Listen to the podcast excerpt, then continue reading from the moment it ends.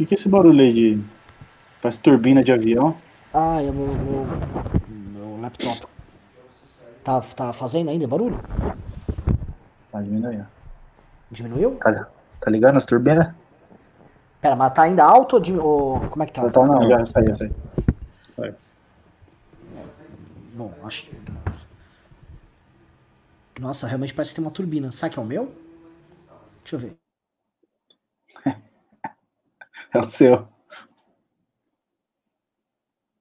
Liga de novo. Bom, vamos começar então. Boa noite, meus queridos amigos aqui do MBL News. Eles fazendo um programa especial de noite, análise da noite, porque né, não, não temos mais domingos tranquilos onde, enfim, possamos voltar a tratar de política segunda-feira. Todo dia no Brasil é dia de baderna, é dia de tristeza, é dia de tiro, porra de bomba, tá? E é dia que nos obriga a comentar, porque tivemos, basicamente, assim, só para trazer um rescaldo, tivemos no sábado prati- Olavo de Carvalho praticamente fazendo uma extorsão, algo comparado a uma extorsão com, com o dublê de empresário Luciano Hang.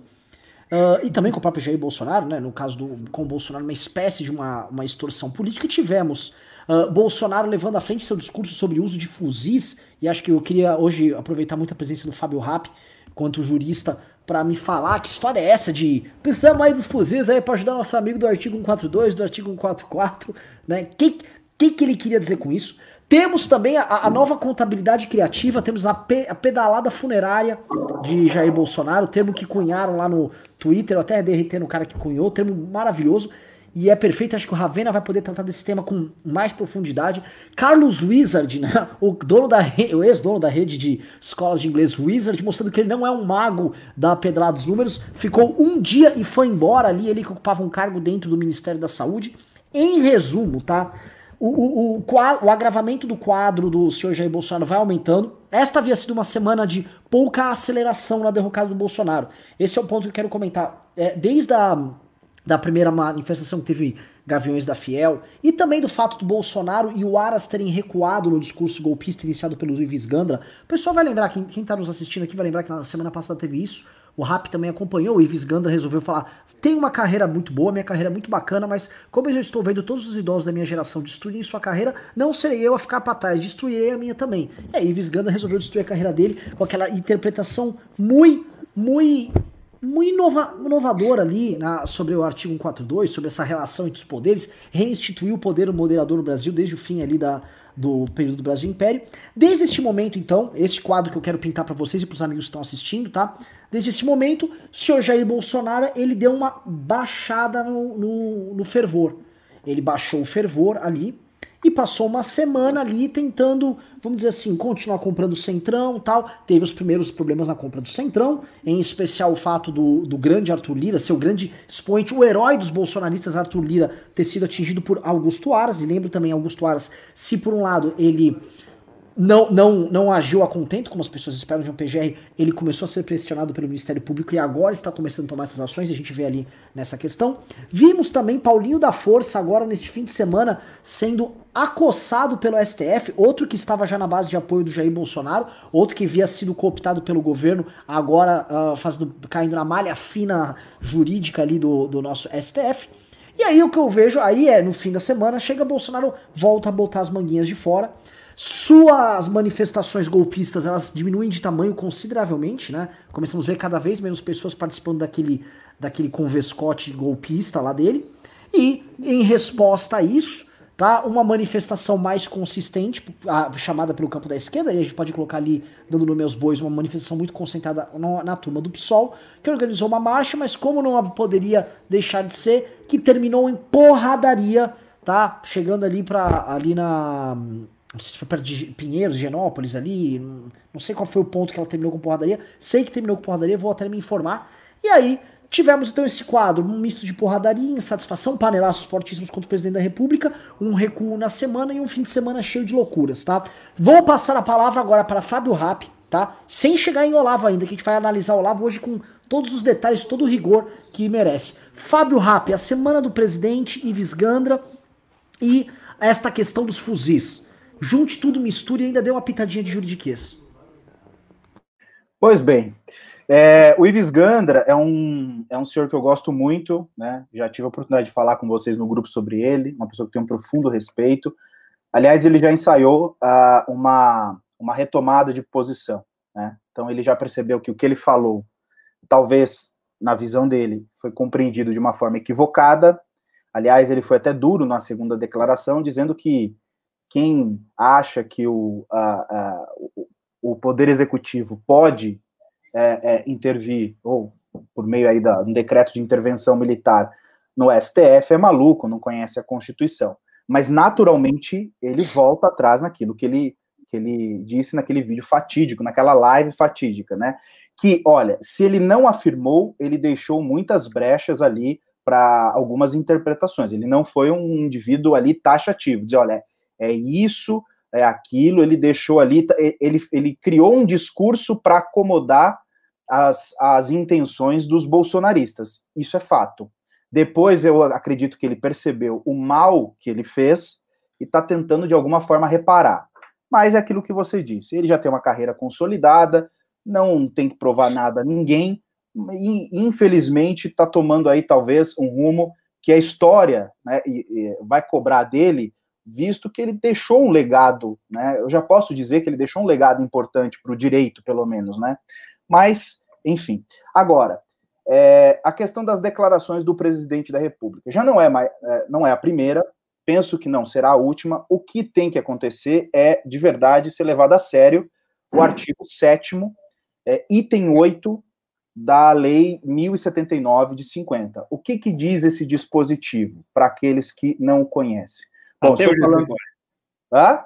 Até eu já sei qual é. É, já tá ficando decoreba, né? Assim, é, e veja, e por mais que, que esteja aí ficando no decoreba, é importante que nós, uh, de alguma maneira, continue dando cor a esse, a esse dispositivo, porque é um dos dispositivos, ou talvez um dos crimes aí que pode, de fato, impeachment o presidente. Então, nós estamos falando aqui do crime contra o exercício dos direitos políticos, individuais e sociais. O artigo 7 no seu caput, que é a cabeça do dispositivo, diz o seguinte: são crimes de responsabilidade contra o livre exercício dos direitos políticos, individuais e sociais. O item oitavo diz o seguinte: provocar animosidade entre as classes armadas ou contra elas, ou delas contra as instituições civis. Eu poderia aqui também acrescentar, no meio dessas declarações que foram ditas pelo presidente Jair Bolsonaro, o, o item Bolsonaro, o item 7, que diz incitar militares à desobediência à lei ou à infração à disciplina. E aqui é importante porque, na medida em que o presidente é, ele ah, de alguma maneira concita aí os, os militares é, dos estados a não respeitar a hierarquia posta nas polícias militares dos estados, ele está, é, de alguma maneira, também incorrendo nesse dispositivo, porque ele está fazendo com que os militares acabem não cumprindo a lei, né? Porque o seu estatuto é uma lei e não cumpram a disciplina. Vale lembrar que os militares, eles são regidos pela ordem, portanto, lei, leia-se que lei, pela disciplina e pela hierarquia, né? Então é importante que veja na hierarquia dos militares uh, dos estados, o presidente não figura como autoridade máxima, tal como figura no artigo 142 caput da Constituição, quando nós estamos falando dos militares das Forças Armadas. Isso é importante que fique registrado. Portanto, tem que tomar cuidado, inclusive aqueles policiais militares que nos assistem, o seguinte: não cumprir a ordem do seu comandante de batalhão ou a ordem do governador do estado, você está sujeito a ser expulso da corporação. E não há nenhuma medida que o presidente da República possa tomar para reincorporar esse indivíduo à, à polícia militar, porque ele está incorrendo. E ao fazer isso, o presidente também está incorrendo em crime, é, em crime de responsabilidade.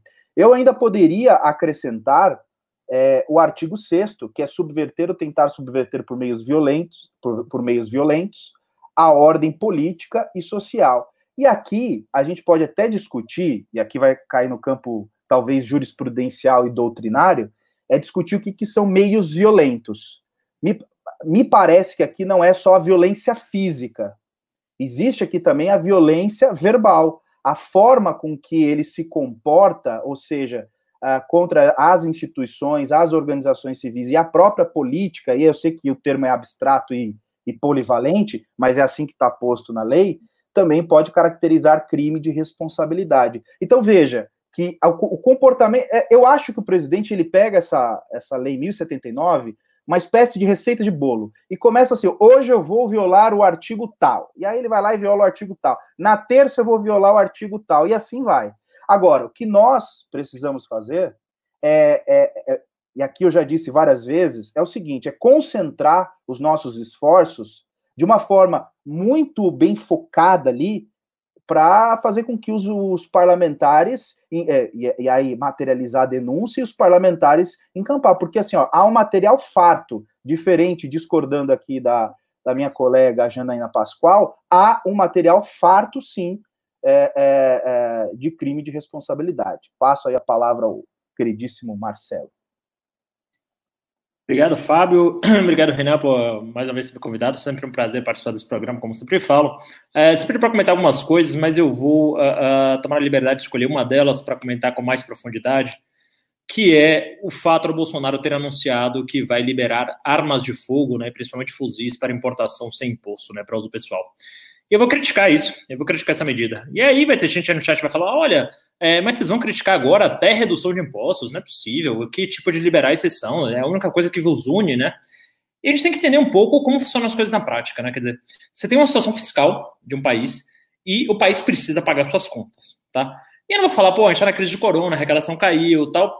Acho que tem que cortar muito gasto e acho que daria para um Estado rodar uh, com a atual arrecadação, mesmo em crise de corona, se tivesse cortado os gastos. A gente sabe é, é, enfim, de cabeça aí quais são os gastos desnecessários e enormes que tem o Estado e a todo momento aparecem coisas novas.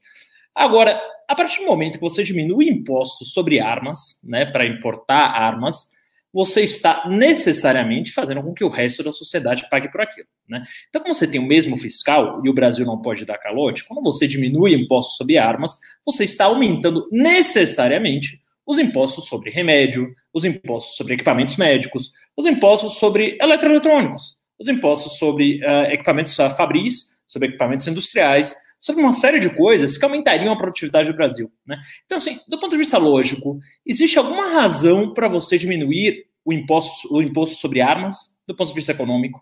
Quer dizer, por que sobre armas e não sobre remédios? Por que sobre armas e não sobre equipamentos médicos, no equipamento de ressonância, de tomografia, que poderia, por exemplo, salvar a, a pessoas que estão aí na fila do corona, que poderiam dar um atendimento médico melhor para as pessoas, ou enfim, é, é, até um eletrônico. Por que não baixar do iPhone? Um iPhone com certeza é muito mais útil para um país hoje do que armas na mão de civis. Eu veja bem, eu não, não, não, tô, não tenho nada é, especificamente contra armas.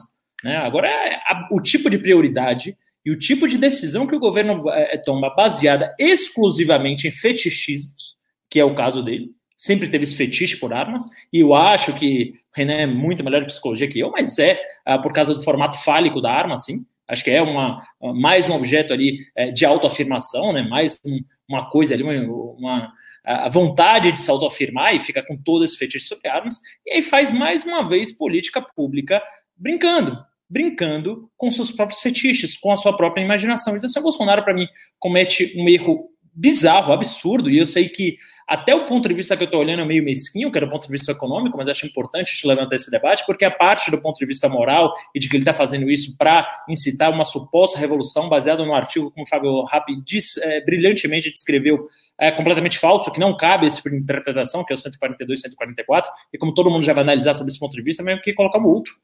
Do ponto de vista econômico, do ponto de vista fiscal, do ponto de vista da razoabilidade, não faz sentido nenhum você pegar nesse momento de crise fiscal brasileira e diminuir impostos sobre armas, né? Ao passo que você vai ter que aumentar o imposto sobre, imposto sobre toda, todo o resto da cadeia. Então você vai, por exemplo, quando acabar a crise, o secretário, ah, ah, esqueci meu, o primeiro nome dele, mas o secretário Mansueto já anunciou isso, é provável que a gente tenha uma alta de impostos sobre a folha de pagamento. Então as empresas vão pagar mais para contratar. Para quê? Para que os bolsominions, para que os fãs do Bolsonaro tenham armas, né? Então a gente está deixando, a gente está fazendo uma renúncia fiscal por um fetiche do presidente, um negócio que é absolutamente, no momento atual, que o Brasil não vive guerra, não vive é, é, nenhum conflito armado, não vive nada nesse sentido. E claro, as pessoas é, devem ter o direito de se proteger, até defendo isso, em que pese não ter nenhum fetiche de, de novo específico com armas, mas é um negócio completamente é, é, é não prioritário nesse momento. Né? Então, de novo, é mais uma jogadinha de que Parece uma criança brincando, sabe? Parece que é o Carluxo que tá lá. Ai, papai, tira imposto sobre armas, tira imposto sobre isso e não pensa na economia como todo. Não existe, é o que eu falo sempre, não existe nenhum plano em nenhum dos ministérios de fazer política pública séria no Brasil, cara. O Brasil não tem a menor chance de dar certo com o Bolsonaro no poder. Entendam isso de uma vez, liberais, conservadores, é, é, qualquer que seja o seu espectro ideológico. E eu vou só terminar aqui minha, minha primeira fala, é, dizendo que, mais uma vez, hoje o Brasil sai no editorial da, de uma das revistas mais importantes do mundo, que é a Financial Times, e veja bem, com esse nome não tem nem como ser comunista, dizendo que o Bolsonaro é o pior líder do mundo. Né? Então, assim, liberais, façam um apelo, Faria Limers, é, traders, anti, antifrágeis, né, como o Renan gosta de falar, Parem de acreditar nesta merda de governo. O Brasil não vai a lugar nenhum enquanto o nosso líder for Jair Bolsonaro. Obrigado, Renan.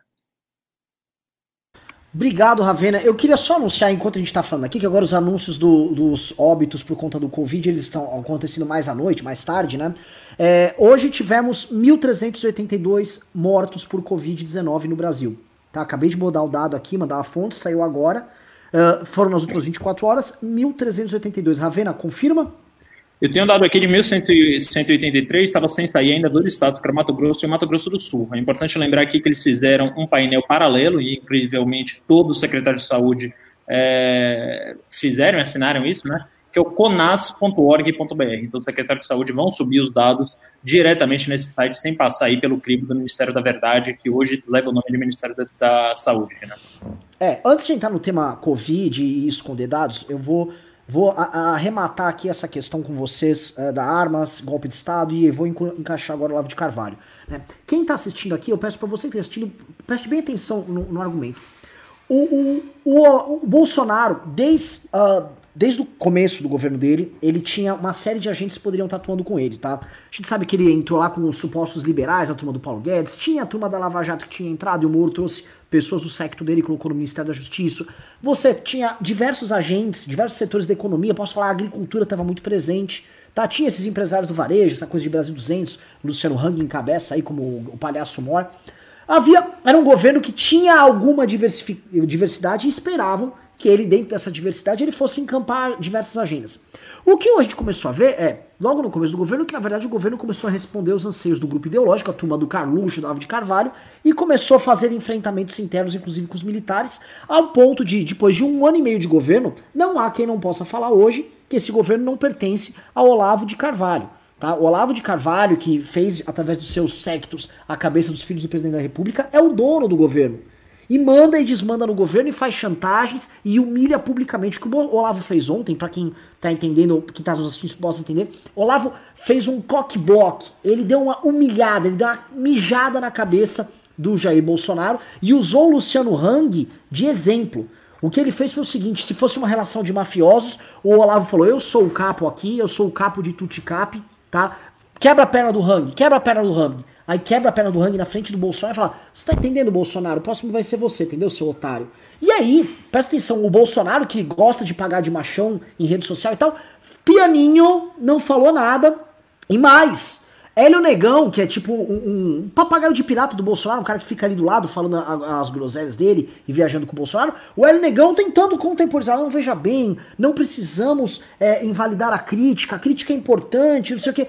Tava passando pano tá? A turma do Bolsonaro arrega pro Olavo. Então bastou o Olavo dar uma mijada que todo mundo lá começou. Shh, baixa a bolinha, vai, vai ficando quietinho e vai ficando mansinho. Foi isso o que o Olavo fez. E o que ele fez com o Hang foi uma demonstração pública de como humilhar alguém que tentou usar a seita e não, e não usou. Quis dar uma de malandro, porque o do Hang é um malandro. Malandro com Tomás.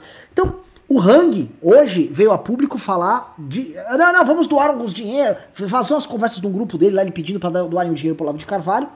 Mas aqui eu já tô, eu tô saindo um pouco da. O que, que, o que nos interessa nessa história? O Olavo de Carvalho, uma das coisas que ele tá deixando claro é: Bolsonaro, faça o que eu mando. Eu quero dinheiro e eu quero que você haja de acordo com as minhas premissas. E qual é a premissa do Olavo? O tempo todo, dê a porra de um golpe de Estado. O Olavo de Carvalho, os olavistas querem um golpe de Estado.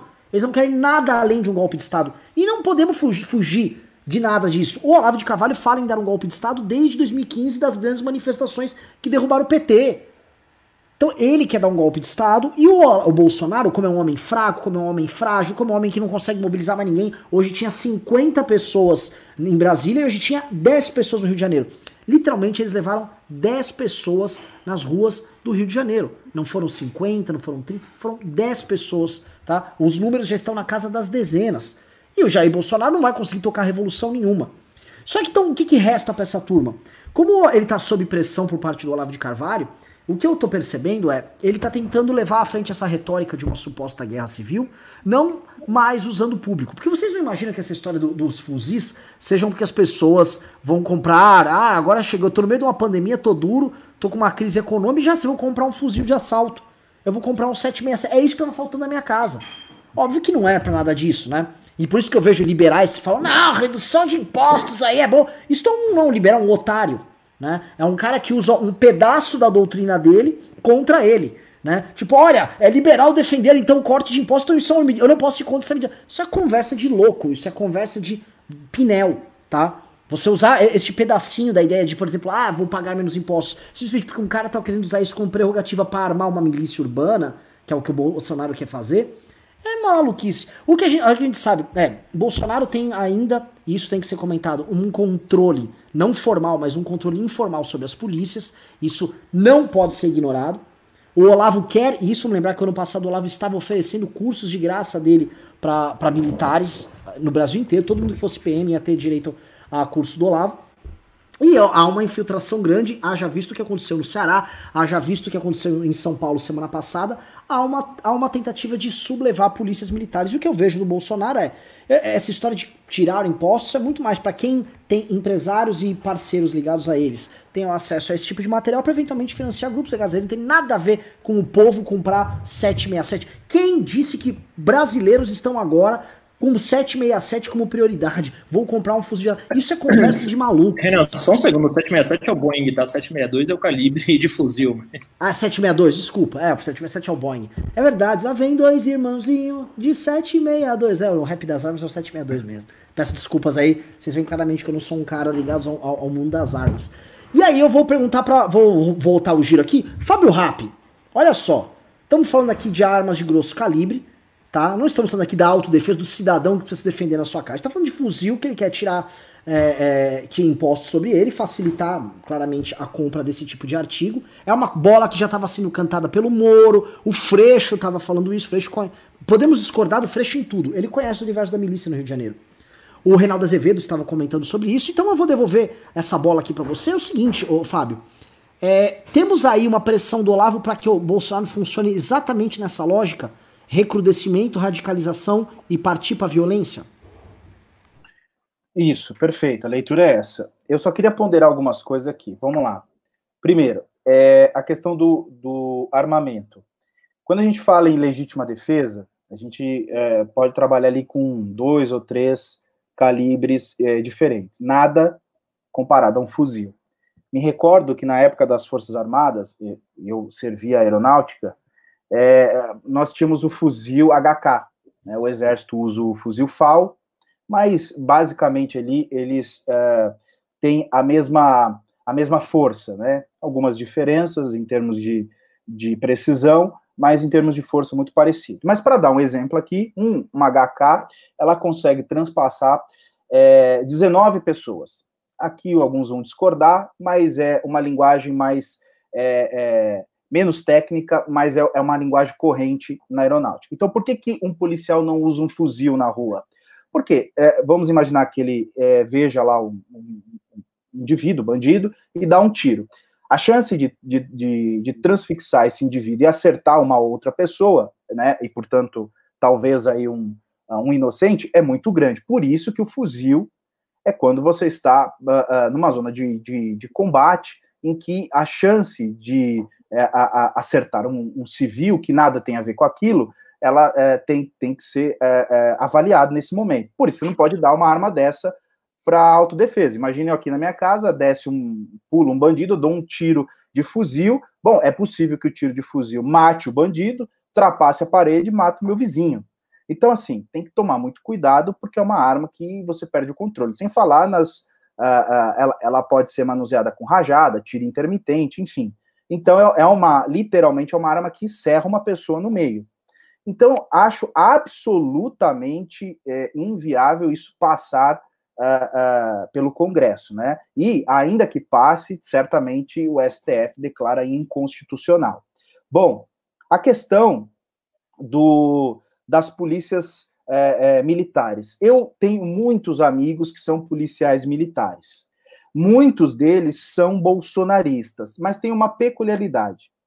Desses que são bolsonaristas, eu não ouço, não estou dizendo que não haja, mas eu não ouço da boca deles essa ideia de sair uh, em prol do governo, afrontar a autoridade de, é, de, quartel, portanto, o seu comandante ou o seu superior ali imediato, né, imaginando um praça ou oficial, imaginando um oficial uh, uh, inferior, enfim, contradizendo aí o seu oficial superior.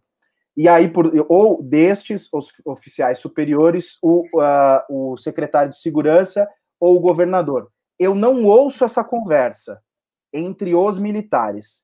Eu ouço essa conversa entre os bolsonaristas que são militantes nas redes sociais. Mas entre os militares eu não ouço. Por quê? Porque isso tem um impacto muito rápido.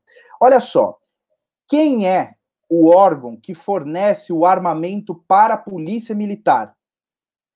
É o Estado. Qual é o órgão que paga a polícia militar, o policial, o salário? é o Estado.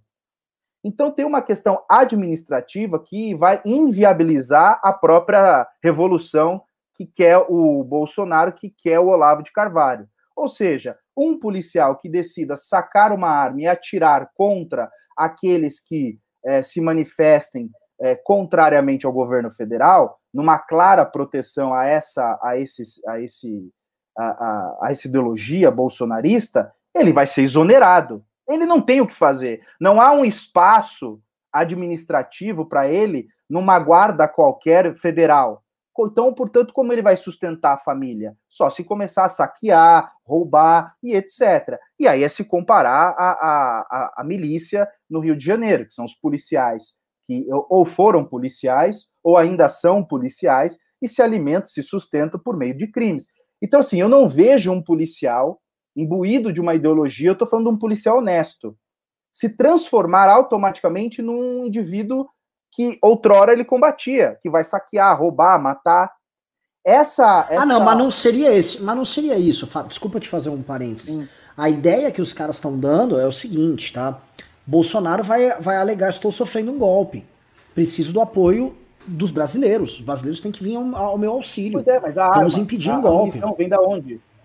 É isso que eu te pergunto. A munição vem da alguém, onde? alguém, alguém vai bancar. Assim, ah, mas falando que é, falando que existe esta tese, tá? Falando, falando que ah, eles tá. operam nessa linha. Que os caras, eu tô, eu tô, a gente não tem como provar que ele tá falando aqui. O que a gente tem como trazer é inúmeros elementos do universo bolsonarista. Eu vou citar um. O senhor Otávio Facuri, que é empresário bolsonarista, ele falou: gostaríamos de ter nosso exército de bolsonaristas armados. Tá, a gente tá falando em gente com grana, falando em estar tá armado. Mas, então, não, mas aí eu lhe estressando esse aí, aí, aí me falta conhecimento. Mas é, esse grupo de empresários, eles têm condições de arcar com o exército, pagando munição e a, ele precisa sustentar a família dele, esse cara do, do assim, a, a, gente tem esse grupo, existe esse grupo de não é de um empresário milion, é, rico, é, nós estamos falando de algo bilionário, porque sustentar é, a, a, arma e munição não é barato. Fora que não é só arma e munição, você ainda tem o sustento desse indivíduo que vai sair da corporação. Ele vai se não, dizer, eu, eu, tô pensando na coisa mais prática, assim. Perfeito, perfeito, perfeito, perfeito. perfeito. Como, essa... como, como, sustentar uma quartelada, é, né? É, historicamente, historicamente, quarteladas no Brasil não tem um tiro disparado. Né?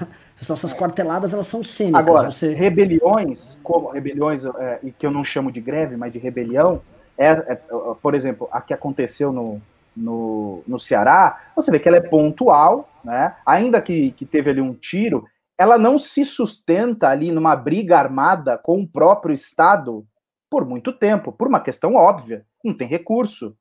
Uma coisa é esse cara aí fazendo pressão, aparecendo na mídia, isso tudo bem, isso pode até acontecer. Mas veja, eles possivelmente serão exonerados. Né? Então eu estou falando assim, a gente teria que imaginar um cenário que é tão hipotético que, enfim, é imaginar um, um grupo de pessoas que, que de fato estejam é, é, é, é assim é, ali com a certeza de que, olha, eu vou sair daqui, vou é, do tipo Massaro Inter, eu vou ser sustentado pelo governo para protegê-lo. Não há esse espaço. O que eu estou querendo dizer é que esse espaço ele não existe. Só no imaginário. Eu, eu acho que existe no imaginário deles, tá? Essa é uma discussão legal. Eu acho que isso existe no imaginário deles e eu acho que todo mundo que trabalha com a ideia de quartelada sabe que a gente não está falando de uma campanha bolsonarista uh, de exército, de uma mobilização, aí sim, multimilionária, mantendo uma tropa fixa que vai tomar. Né?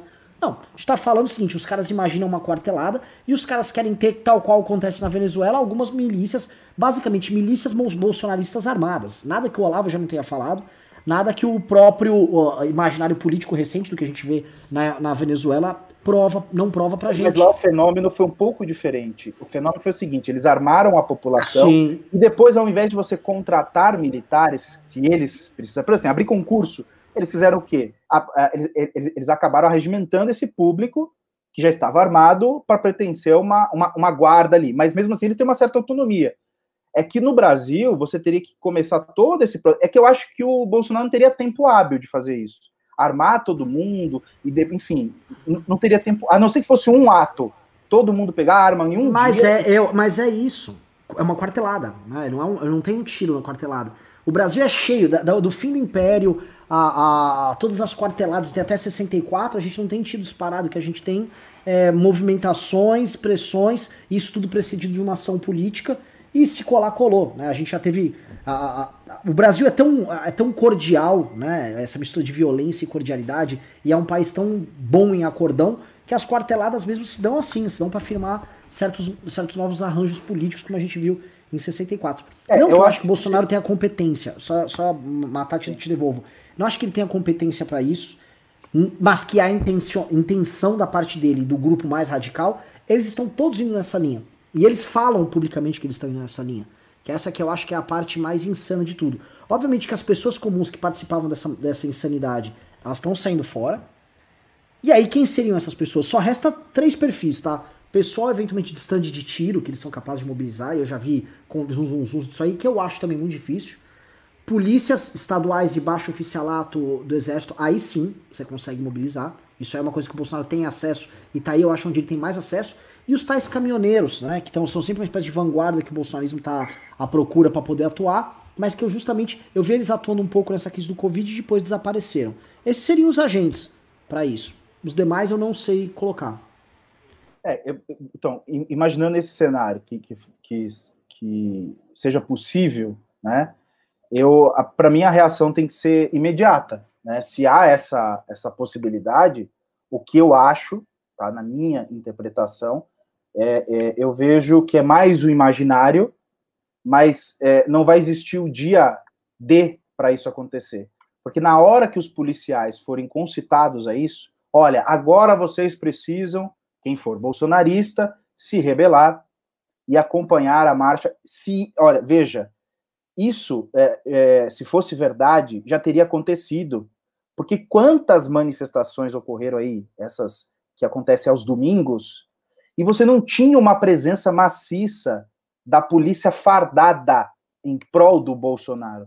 Então, essa, é, esse imaginário está com uma meia dúzia de pessoas ali que pode ter um ou outro militar que pertença a essa, essa, essa loucura, mas não é a mentalidade dos militares como um todo. Eles apoiam o governo, eles querem que o governo dê certo, mas só até ali. Agora, eu sair com a minha arma da corporação e fazer uma pressão, porque nós temos que lembrar, eu fiz uma leitura diferente do que, do que dos que muitos fizeram, da questão da Paulista.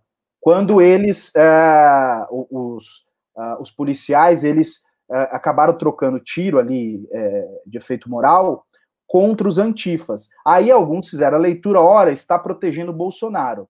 Veja, eu conversei longamente com um amigo meu do choque. Ele disse, Fábio, não é isso, cara, não tem proteção ao governo, é uma questão é, é de feeling. Na hora a gente vê qual é a, a, a, o movimento que é mais uh, perigoso para aquele momento, que está mais afoito. E nós já conhecemos a torcida organizada. Eles de fato são violentos. Eu olho para o outro lado, eu vejo ali, em que pese tenham bolsonaristas, são senhores, são senhoras, são violentos ali no, no gritando, xingando. Os outros não. Os outros, eles têm uma violência física exacerbada. Eles podem empreender uma violência física exacerbada. Então, é, ali foi uma escolha que eles fizeram, e não uma, por conta de, de gostar do governo A ou B. É uma questão de estratégia. Você tem que conter isso é, é uma, é uma questão do batalhão de choque, conter aquilo que traz mais perigo. Né? Então, a leitura que eu fiz ali foi diferente daqui, das que, dos que é, fizeram ali na, naquele momento. Ah, está protegendo. Não, eles estavam olhando ali, bom, ali tem uma torcida organizada. Eu sei que essa torcida é violenta, independente da causa. Até pelo time eles são violentos. Imagine ali nessa uh, travestidos de democratas e estão lutando contra o fascismo. Então foi uma escolha. E, que, e, e o que eles disseram, o que não implica dizer que se o inverso ocorresse, ou seja, se de, do outro lado tivesse pessoas que apresentassem um risco maior, nós também teríamos uh, contido. Então, veja, estou fazendo aqui literalmente uma defesa aos policiais. Não acho correto generalizar que, esses, que a corporação é, é, é, tem essa mentalidade golpista. Não tem. É, existe uma, uma, uma parte muito pequena mas posso estar equivocado, mas prefiro acreditar no bom senso dos policiais, ainda que nós estejamos falando dos praças. Ó, o Ravena foi fazer um café, e aí vamos manter que esse assunto está interessantíssimo. Eu acho o seguinte, a corporação, a instituição, ela não vai se intrometer nisso, ela não vai participar. Os altos comandos da PM não. É, todos os relatos que a gente tem são sempre os baixos oficiais. É sempre uma coisa orgânica que corrói de baixo para cima, muito similar ao que foi o tenentismo. O Bolsonaro ele tem esse caráter e é um caráter que opera em todos os outros setores da sociedade eles operam. O Bolsonaro é um fenômeno de baixo clero. E é pela própria natureza do Bolsonaro, é uma rebelião de baixo clero. É como o nosso amigo Martin Vasque diz, é a revolta do subsolo. Né? Todas aquelas contradições que estão lá escondidas no subsolo, vontades e frustrações de vários setores obscuras que você não vê, eles começam a eclodir. Eles saem de baixo para cima e eles vão emergindo. Essa rebelião é uma, é uma coisa que... Setores das polícias militares, revoltados com a situação como um todo, que são profundamente bolsonaristas. Quando eu digo setores, é pessoas juntam em grupos de WhatsApp, policiais e tal. Eventualmente eles começam a escalar a militância deles, e escalar, escalar, escalar, e eventualmente ser utilizado, ser instrumentalizado para ações um pouco mais efetivas. Não ele de farda na Paulista no trabalho dele, tá? É, é, a, tua, a tua leitura do que aconteceu domingo passado é boa. Eu acho que tem o. Ou seja, foi muito desproporcional a relação ali, mas isso eu não, eu não, eu não conheço do assunto para entrar. Mas o que, me, o que me interessa nesse assunto é qual a capacidade que o bolsonarismo tem de utilizar estes agentes a serviço deles em um eventual estado de ruptura ou caos institucional. Né? O Bolsonaro o tempo todo ficou tentando sabotar a ação dos governadores para que os governadores não tivessem capacidade de pagadora. A gente sabe muito bem que o Bolsonaro estava numa luta contra os governadores para que os governadores tivessem problemas, porque o caos institucional é o que fortalece o Bolsonaro, tá? Pera um pouquinho, tem... só um segundinho. É, desculpa, tava uma falação aqui do lado, tive que mandar as pessoas calarem a boca de forma muito respeitosa. É, então, o, o, que, o que, nós temos aqui que, eu, que me interessa nessa rebelião aqui, do, essa revolta do subsolo do bolsonarismo? Seriam esses agentes, tal qual alguns entraram em greve no Ceará, se sublevarem de acordo com algum gatilho político, em algum momento, um momento que pode haver uma sublevação, e nessa sublevação eles serem utilizados ali. Tal qual houve na, na greve de policiais no Espírito Santo, tal qual houve na greve dos policiais no Ceará, tal qual houve a rebelião dos caminhoneiros. Um momento, por exemplo, onde você tem um distúrbio à ordem, e aí quando, por exemplo, os policiais podem ser utilizados, você tem dentro deles algum tipo de distúrbio. Este é o sonho dos bolsonaristas. Esse seria o momento, de, o momento assim, aqui faremos aqui a nossa história. E aqui o, o Bolsonaro, por exemplo, pode sugerir, posso usar agora um, um estado de sítio para tentar resolver, aí eu me imponho com as Forças Armadas. Tá? O que interessa pro Bolsonaro, que é a leitura que a gente vem fazendo há bastante tempo, é quer um caos para ele ser a solução. Ou seja, ele joga com o caos para depois ele vir com a ordem. faz parte inclusive dessa tese, que é a tese inclusive discursiva deles, que é a tese do estímulo contraditório ou da dissonância cognitiva. Eu opero a caos e ordem ao mesmo tempo, eu, tô, eu faço afago e dou a porrada ao mesmo tempo. Clássico do Olavo, aliás, vimos ontem e hoje o Olavo com o estímulo contraditório. Ontem ele falou que vai derrubar o governo Bolsonaro e hoje ele avisa que está com o Bolsonaro até o fim. É estímulo contraditório na cara dura. Ele falou que o, o, o Hang é um vagabundo, Hang ficou confuso, começou a ceder. Eu não duvido de amanhã o Olavo falar que o Hang é um patriota e que ele sempre esteve com o Luciano Hang. E essa lógica do, do caos e ordem né? Como, ele, a, a, a, como ele implementaria isso, como ele usaria forças policiais, como isso poderia acontecer, aí é uma outra questão. Aí você levantou objeções que são muito boas, porque como ele levaria isso a cabo? É a lógica do Ricardo. Ricardo acha que o Bolsonaro não tem capacidade de fazer isso acontecer. Agora, no campo da intenção, eu não tenho a menor dúvida que ele tem essa intenção de, de uma sublevação, que essas manifestações que ele vem organizando de fim de semana há pelo menos dois meses e meio são todas nessa ordem. E acho que se ele imaginava que ia ter uma rebelião popular com essas manifestações, que era a intenção dele, puxadas por essa vanguarda que ele montou de louquinhos aí, com a Paula Cassol, ex-MBL, com o Paulo Cogos, com esses tiozinhos, deu errado. Inclusive elas acabaram, acho que hoje foi o marco do fim das manifestações verde e amarela bolsonaristas. Mas que houve essa intenção, ao meu ver, houve. Quer comentar, Marcelo? É, Rap, quer tema? Acho que é, palavra do Ricardo, acho que o Bolsonaro e do Rap também, né? Primeiro, em relação à revolta das polícias, acho que não vai acontecer, justamente porque o que o Rap falou, os governadores são quem pagam uh, os salários das polícias e nenhum dos governadores está uh, abertamente a favor dessa tese de golpe do Bolsonaro, né? Até porque uh, no eventual golpe de Estado, os próprios governadores seriam destituídos e, e provavelmente postos outros escolhidos pelo Bolsonaro. E também sobre a tese do Ricardo, que o Bolsonaro não tem competência suficiente para fazer um golpe de Estado, né? Além de não ter apoio, né? Então, quando você vê ali uh, aquela manifestação de hoje, né? E hoje teve, por exemplo, aqui em São Paulo, uma manifestação a favor do Bolsonaro na Paulista e um protesto contra ele no Largo da Batata. Uh, os números eram ridiculamente diferentes, né? Em que pese assim eu não ser uh, entusiasta de nenhum tipo de manifestação física nesse momento, né? Presencial, até por causa do Covid, quer dizer, por causa do Covid é, você via ali a diferença numérica era notável, era um negócio é, gritante, assim, aberrante. Os contra Bolsonaro eram ah, em milhares ali, e os a favor do Bolsonaro, de novo, com perdão do trocadilho que já está cansado, mas era meia dúzia de gado pingado.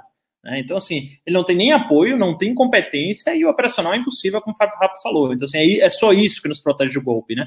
Agora, por exemplo, uh, volto a citar, hoje o, o, editorial da Financial Times fala que, há, que existe um risco real e crescente à democracia brasileira com Bolsonaro no poder. Né? Então, assim, não tem gado que vem aqui falar que isso é um jornal de extrema esquerda, que é um jornal comunista, porque é um jornal voltado essencialmente para pessoas do mercado financeiro. É um jornal, assim, de alma capitalista até o osso, capitalista até o talo, e está falando que existe um risco democrático com o Bolsonaro no poder. Porque além dele ficar ameaçando todos os dias as instituições democráticas, e hoje dá mais um exemplo disso, falar que quer armar a população com fuzil, é, ele fica também incitando golpe, golpe o tempo inteiro, né? Fica indo manifestação pro AI-5, fica falando do tal do artigo 142, que é uma fantasia, né? Que o artigo 42, inclusive, em tese, tiraria o próprio Bolsonaro do, do poder, e agora tem aquelas faixas é, é, falando intervenção militar, sim, mas com Bolsonaro no poder.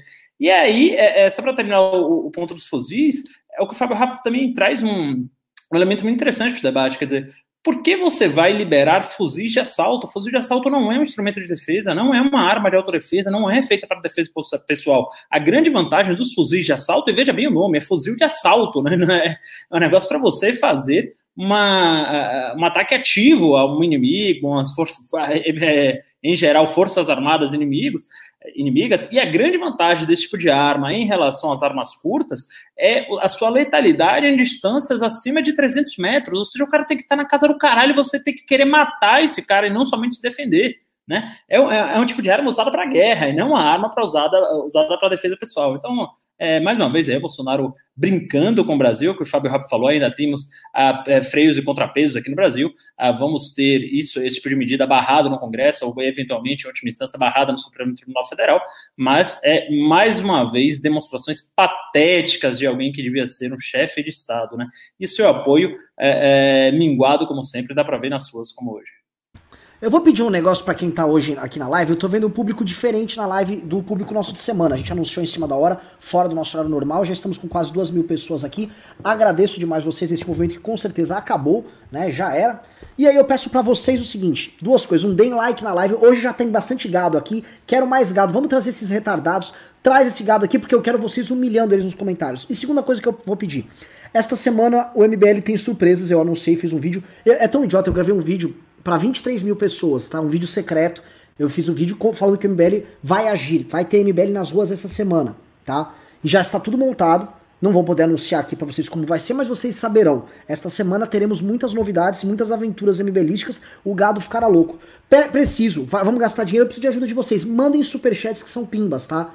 Mandem superchats, são a forma de vocês mandarem perguntas, nós respondemos. E também uma forma de manter o MBL vivo com capacidade de ação, tá? É, voltando aqui para a temática da live, agora vamos entrar para essa questão. Querem entrar para a questão dos números ou para entrar para a questão Olavo de Carvalho? O que, que vocês acham mais vamos interessante? Vamos falar de Olavo, né? O, Fábio Rapp está ávido para falar do Guru. Então vamos falar de Olavo e a gente termina com, com, com o apagão dos números do Covid, tá? Olavo de Carvalho, eu fiz um vídeo hoje, tá? Eu fiquei estudando, conversei com algumas pessoas. Meu principal argumento é, e eu quero saber o de vocês, Olavo de Carvalho, ele está numa posição muito boa para negociar. Porque o que acontece? Quem está nos assistindo, acho que entende um pouco dessa lógica. O Olavo, ele virou o campo majoritário do governo. E o governo cada vez mais depende deles e mais. Houve um evento que for, fortaleceu muito o grupo olavista. Quando a PF bateu na porta dos influenciadores deles ali, por causa desse, desse, desse inquérito do Alexandre de Moraes, ele atacou muito a ala olavista. E a olavista, não, tô aqui na luta, presidente, estamos com você e tal. Eles são aqueles que vão ficar até o fim, são os radicais, os malucos. E essa turma foi atacada, cresceu perante a base deles, ganhou repercussão perante a base deles e mostrou cada vez mais que eles são o principal esteio do Bolsonaro. Mas, na prática, do ponto de vista de meios de ação, eles são o que hoje garante o Bolsonaro e a ação do, do Bolsonaro organizada para fora do governo, para além do governo. O Olavo percebeu isso. Eu vi essa semana o velho da Van, tá? Ele, o, desculpa, o Alan dos Santos falando, falando grosso, o, o Alan dos Santos, se for pregar, tava brigando com um monte de gente, brigou com o deputado tal. Ele tá com moral. Isso aqui denota o quê? O Alan dos Santos tá com moral. E hoje, ontem, o Olavo de Carvalho, com moral, sabendo que o poder de barganha dele com o Bolsonaro aumentou, aumentando o preço dele na relação. E, a meu ver, o que a gente, o que a gente tem é o seguinte: o Olavo vai cobrar muito caro toda essa reta final de governo Bolsonaro. Tá? O Olavo ele vai literalmente fazer uma espécie de extorsão com o Bolsonaro. Como o Bolsonaro depende dele, ele vai começar a cobrar cada vez mais alto o preço dele, que a gente não se engane. Tá? O olavismo continua para além do governo Bolsonaro. O Bolsonaro vai se reduzir a um negócio pequeno, caricato e queimado pro resto da história do Brasil. E o olavismo, quanto seita e quanto nicho, vai operar nessa linha. Então, eu vou jogar a bola para vocês, começar aqui o seguinte. Para mim, o Olavo sabendo que tem cada vez mais força dentro do governo, exercendo essa força, querendo grana e poder. Fábio Rapp. Vou começar aqui, porque depois que o Fábio começar a falar. Não, aí, então, então, vamos lá, então vai, Ravena, desculpa. Não vai parar mais. É, não, eu só, só, queria colocar aqui alguns pontos antes da, do Fábio, que obviamente entende muito mais de Olavo Carvalho do que eu. É, o primeiro é o, o, uma coisa que você falou muito interessante, né? O Bolsonaro ele vai perdendo praticamente todos os apoios né, de influenciadores e resta o Olavo. Então, os que restam começam a ter a, a, sua força aumentada, né? Porque são as últimas âncoras ali às quais o Bolsonaro tem que se agarrar. É, grande sinal disso é que após esse vídeo do Olavo de Carvalho xingando aí Bolsonaro e, e enfim, mandando ele tomar no cu e coisas nesse sentido, é, e pedindo dinheiro, né, falando como é que se vive aqui com sem um puto no bolso e xingando o Luciano Hang porque tem um avião e fica se vestindo de Zé Carioca, Bolsonaro, segundo o Estado de Minas, notícia, notícia aqui, ele deu um aval para que se crie essa vaquinha uh, para sossegar Olavo de Carvalho, né? O dinheiro serviria para saldar a dívida do guru com a justiça após perder a ação para, Caetano, para Caetano Veloso. Então, assim, um dos motivos, o principal motivo da inquietude, provavelmente foi uma sentença condenatória aí já em segundo grau, né? Portanto, aí isso aí uh, uh, já não cabe mais recurso do ponto de vista factual. Uh, que o Olavo de Carvalho acusou o Caetano Veloso de ser pedófilo, né, por ter começado o relacionamento com Paulo Lavinha aos 13 anos. É, eu achei uma sentença condenatória, particularmente achei bastante desproporcional. O caso uh, dele é aparenta ser muito grave, né? Na época não, não havia essa lei, mas hoje é, ele cometeu um crime. Uh, à luz do direito atual, né, que seria um estupro de vulnerável, abaixo de 14 anos você não pode nem consentir. Não sei se é pedofilia, na verdade existe um outro termo chamado efebofilia, para uma atração ali por pessoas uh, mais púberes, né, pedofilia se caracteriza a mais por uma atração realmente de crianças, a gente está falando de 3, 4, 5 anos, bebês, até alguma coisa ainda mais doentia do que a efebofilia tá? Mas não tira a gravidade do fato, não estou relativizando aqui de maneira alguma a gravidade do fato de que ele cometeu um crime ali de estupro de vulnerável ao dizer que ela deu a virgindade dela, quer dizer, é, é, ela falou que deu a virgindade dela no aniversário, se não me engano, de 40 anos, Caetano Veloso, alguma coisa nesse sentido, quando ela tinha 13, né? Olavo publica isso e é condenado em 3 milhões de reais. E aí, sem ver uh, uh, de onde vai tirar esse dinheiro, faz esse vídeo para chantagear o governo Bolsonaro, né? Que muita gente leu ali erroneamente, na minha opinião, uh, como uma tentativa de ruptura, ou pelo menos com início de ruptura, mas ele faz esse vídeo para chantagear. Não é à toa que, após ter feito aquilo tudo, de ter mandado o Bolsonaro enfiar no cu, sei lá o quê, ele volta atrás hoje e fala que está 100% com o Bolsonaro. Isso acontece tão somente o Bolsonaro autoriza e dá um aval para que ele faça uma vaquinha entre empresários, coordenada pelo Zé Carioca, né, que é o velho da Van, é, para arrecadar esses fundos, esses 2,8 milhão de milhões de reais para indenizar Caetano Veloso. Né? Então, assim, mais uma vez, Olavo de Carvalho mostrando toda a sua baixeza, toda a sua a, a baixa envergadura moral, e o governo Bolsonaro, mais uma vez, se curvando a um maluco, Fábio Rapp. Curioso é num tempo desse de crise, né? os, os empresários sendo compelidos a ter que doar valores dessa monta aí para angariar 2 milhões. Não sei se o valor já está corrigido, mas enfim, também acho, assim como Ravena, exagerado, não, não exagerado em razão da, da prática, mas em, é, da, do ato em si, né? Mas é, em razão da, da, da, jurisprudência, acho o valor muito alto, foge a parâmetros jurisprudenciais. Mas é, esse aqui não é o tema. Olha só, eu até, inclusive, gostaria de lançar aqui uma teoria conspiratória, né, se vocês me permitem. É o seguinte: é, eu venho identificando, assim como o Renan é, bem colocou, que de uns, de uns dias para cá, alguns influenciadores que são bolsonaristas, é, e ali eles fizeram uma, uma, uma espécie de uma divisão entre os bolsonaristas e bolsonaristas olavistas, começaram a se atacar. Isso antes dessa questão do Olavo, tá? Começaram a se atacar. Eu identifiquei talvez como uma estratégia para fugir de uma possível condenação, né, ou que as investigações avançassem, naquela ideia de que eles é, formassem ali um grupão, né, uh, que seria o gabinete do ódio ali, enfim. Então seria essa ideia de se atacar e dizer, olha, não sou amigo, tanto não sou amigo que eu tô atacando o cara. Então eu identifiquei isso, e alguns perfis ali do, do, é, do Twitter, que são famosos, começaram a se atacar, é, o Ala atacando aquele left Dex, e aquele, e aí outro atacando, aí o Lilo atacando, e todo mundo se atacando ali, para talvez criar essa confusão para a Polícia Federal que está investigando. Claro que nós sabemos que a Polícia Federal não é uma a polícia infantiloide como eles acham que talvez seja a polícia, né? é óbvio que eles estão percebendo essa, essa tosca uh, tese aí defensiva.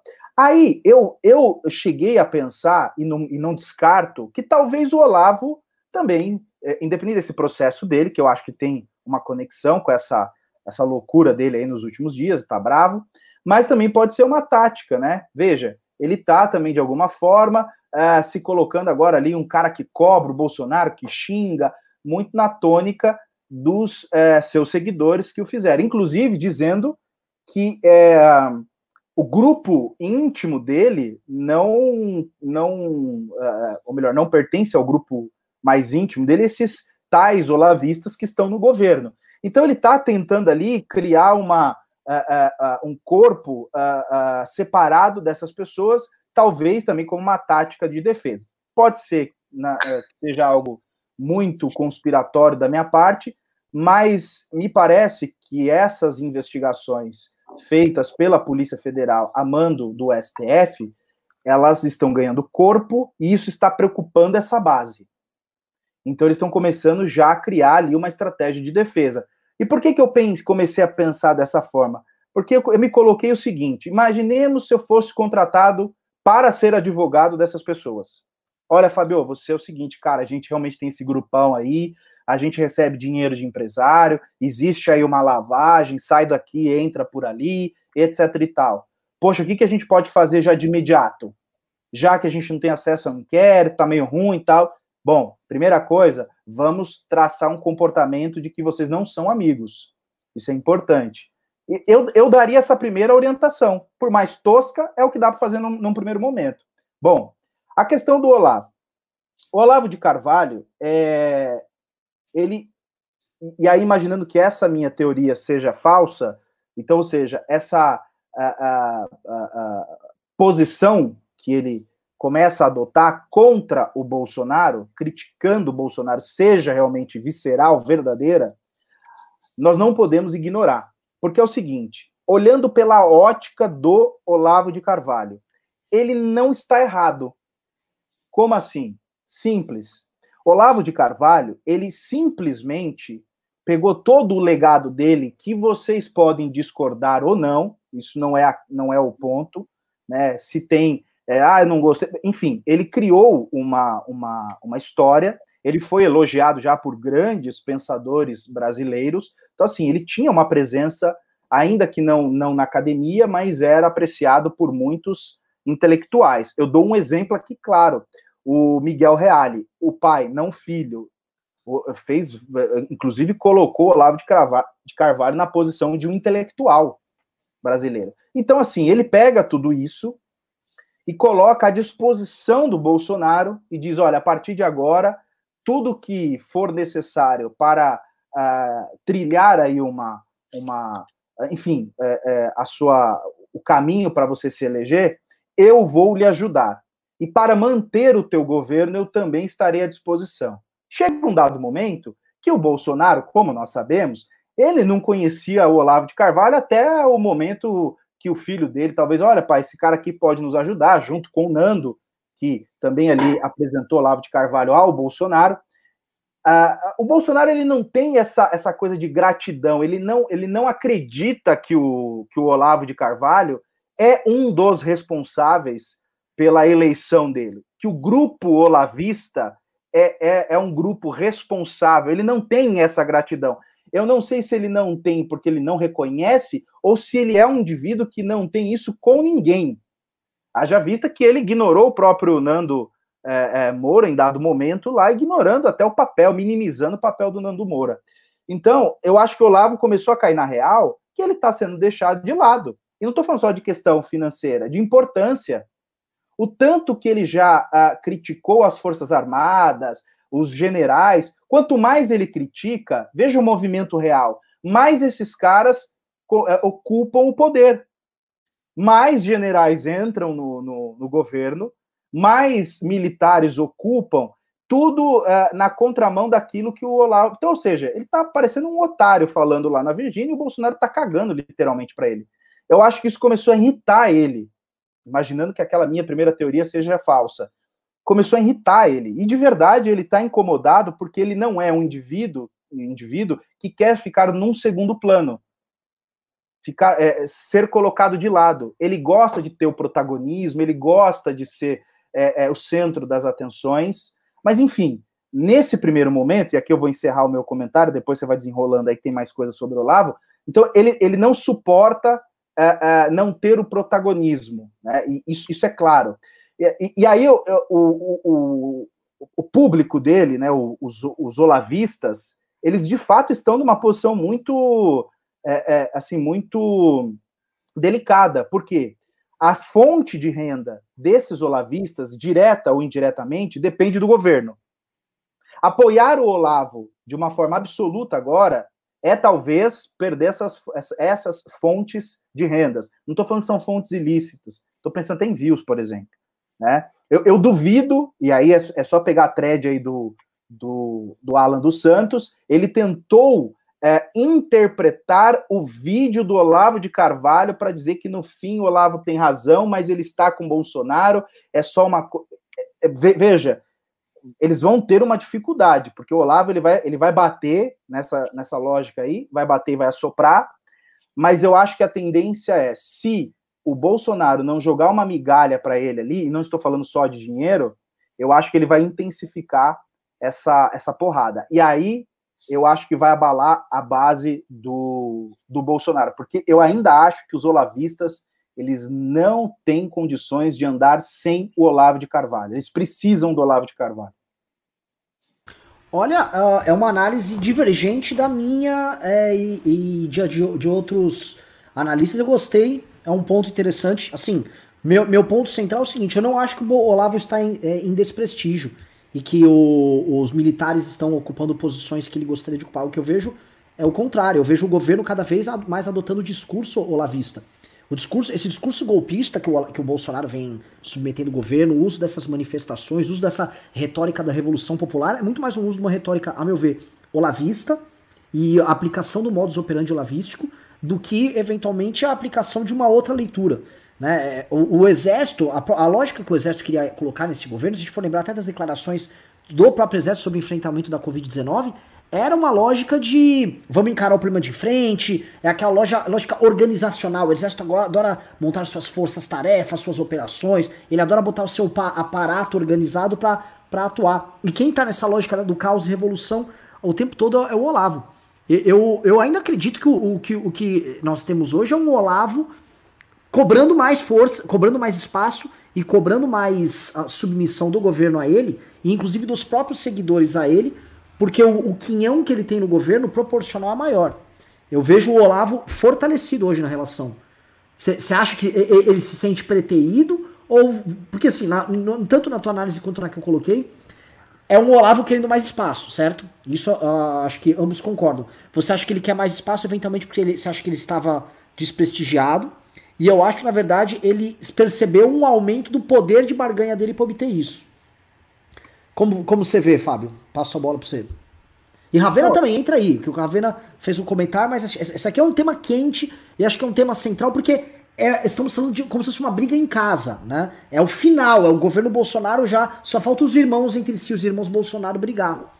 É que assim, né, eu, é, na verdade, os irmãos Bolsonaro já estão brigando, segundo o Léo Dias, o maior fofoqueiro do Brasil, né? Publicou é, hoje aí que, eu não sei se vocês chegaram a ver, ele que estava engajadíssimo aí na briga com a Anitta, publicou hoje que o, Bolso, que o é, Flávio Bolsonaro ficava meses sem falar aí com a família e que nenhum dos três falava, inclusive com a Michelle Bolsonaro, né? Que todos eles odiavam a, a madrasta. Uh, mas sobre o Olavo de Carvalho, eu, eu sinceramente não entro muito no tema porque eu tenho bastante dificuldade de entender a influência que ele exerce real sobre esse governo. Né? Eu sempre acho que é um negócio mais fantasioso. Uh, eu, não, eu não consigo linkar a influência dos vídeos dele lá na Virgínia com. Eu estou travando aí para vocês? Para mim, às vezes está dando um delay aqui. É, eu não consigo linkar a influência do, dos vídeos dele lá na Virgínia com uh, os apoiadores lá do Mato Grosso do Sul, do Nelson Barbudo, né, que é um cara que fica ali uh, na fazenda com o fuzil na mão, que é exatamente o, o, perfil do bolsonarista que a gente vê hoje, né, o cara de interior, o cara mais velho, é um cara menos escolarizado, etc. Então eu, não, eu tenho uma dificuldade de ler essa influência, né? eu sei que existe, eu sei que é a, a grande, sei que é uma ignorância minha ter essa dificuldade, mas eu não estudo muito o olavismo porque eu ainda Uh, não, não, sei, não consegui me, me apegar a essa tese da influência do Olavo sobre esse bolsonarismo que existe hoje. É que todo mundo, é que tem assim, ó, muito olavista, e eu não estou falando desses de ocasião, não.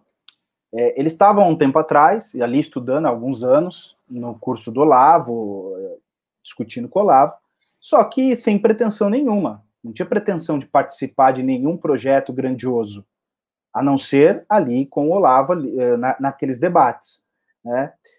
É que em um dado momento essas pessoas começaram a perceber que era possível ocupar espaços no governo, seja num ministério, seja, eu estou falando aqui daqueles que atuam no direito e são olavistas, pleitear ali uma, uma vaga ou outra num tribunal, que eu sei de caso de um indivíduo que tenta isso.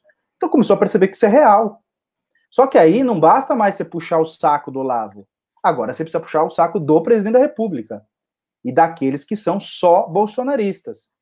Então, a, a, a, a reclamação, me parece, do Olavo é justamente isso. Bom, vocês me usaram, chegaram até o governo, e agora? Como eu fico aqui?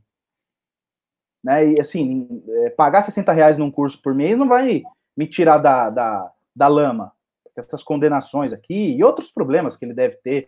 Ele é um cara que tem problemas, uh, a gente sabe já, já, já várias reportagens sobre, tem um problema. é tributo, é saúde, é não pagar isso. Então, assim, é um cara que não é muito bom das contas. Então ele falou: e aí, como que eu fico? Vocês estão aí ganhando bem, todo mundo vivendo uma vida boa, por... isso estou falando da mentalidade dele. E eu aqui? Como que eu fico? Então, assim, é, ele percebeu que essas pessoas começaram a ter vontade própria, como as pessoas têm mesmo. Vontade própria, começaram, enfim. Posso Então, você acha que tem um recado dele, inclusive para os alunos dele que estão pendurados no governo? Foi uma análise que o Ricardo fez. É, é isso. Ele, ele, o Olavo estava dando a entender o seguinte, tá? Os dois, três amigos que estão comigo, ou seja, quem faz parte do meu verdadeiro círculo esotérico aqui, estes aqui estão comigo, tá? Vocês que estão aí, tá? Você. E aí ele dá uma cagada na cabeça dos caras, dando um recado pros caras, né, dando um tapa na cabeça. Vem, vem pro pai aqui, vem ajudar o pai. Vocês, têm que me servir aqui. É aquele jogo, novamente, do estímulo baseado na porrada, igual fazem com um cachorro, né? É igual eu, eu acho, que seria, acho que seria uma, uma espécie de uma rachadinha. Ó, você vai trabalhar aí no governo, porque eu estou lhe abrindo essa. Mas você precisa me ajudar aqui, ó. Você receber alguma coisa aqui. E eu aqui, como eu fico? É, só, só, só que essas pessoas, algumas delas, não sei se todas, mas começaram a perceber o seguinte: olha, eu, eu falo ali do, do, no meu canal, ou na minha página, ou, enfim, eu não falo do Olavo, eu falo do presidente com o livro do Olavo atrás, e, cara, estou ganhando espaço, estou ganhando dinheiro. Ele não deve nada ao Olavo. Aliás, muitos destes aí, nem aluno é, é, foi do Olavo. Do Olavo. Mas, ele está reivindicando exatamente isso. Porque ele, ele entendeu, Olavo, que as únicas pessoas que restaram foram aqueles que outrora usavam o nome dele para se encostar ali no, no governo. Agora ele está reivindicando, olha, agora vocês precisam olhar para mim. Veja que até ontem, né, ontem no sentido é, é, alegórico, ou seja, num passado não tão distante, ele até dizia, não, olha, eu aqui preparo só as pessoas, não, se, se, essa pessoa vai entrar no governo, se ela vai fazer o não é problema meu, eu nem quero saber. Eu tenho mais de tantos mil alunos, acha que eu sei da vida? Só que agora, de repente, ele está cobrando essa galera. E veja, ele está cobrando de uma forma difusa. Daqui a pouco ele vai começar a dar nomes. Fulano, Beltrano, Ciclano. E essa galera vai se incomodar também.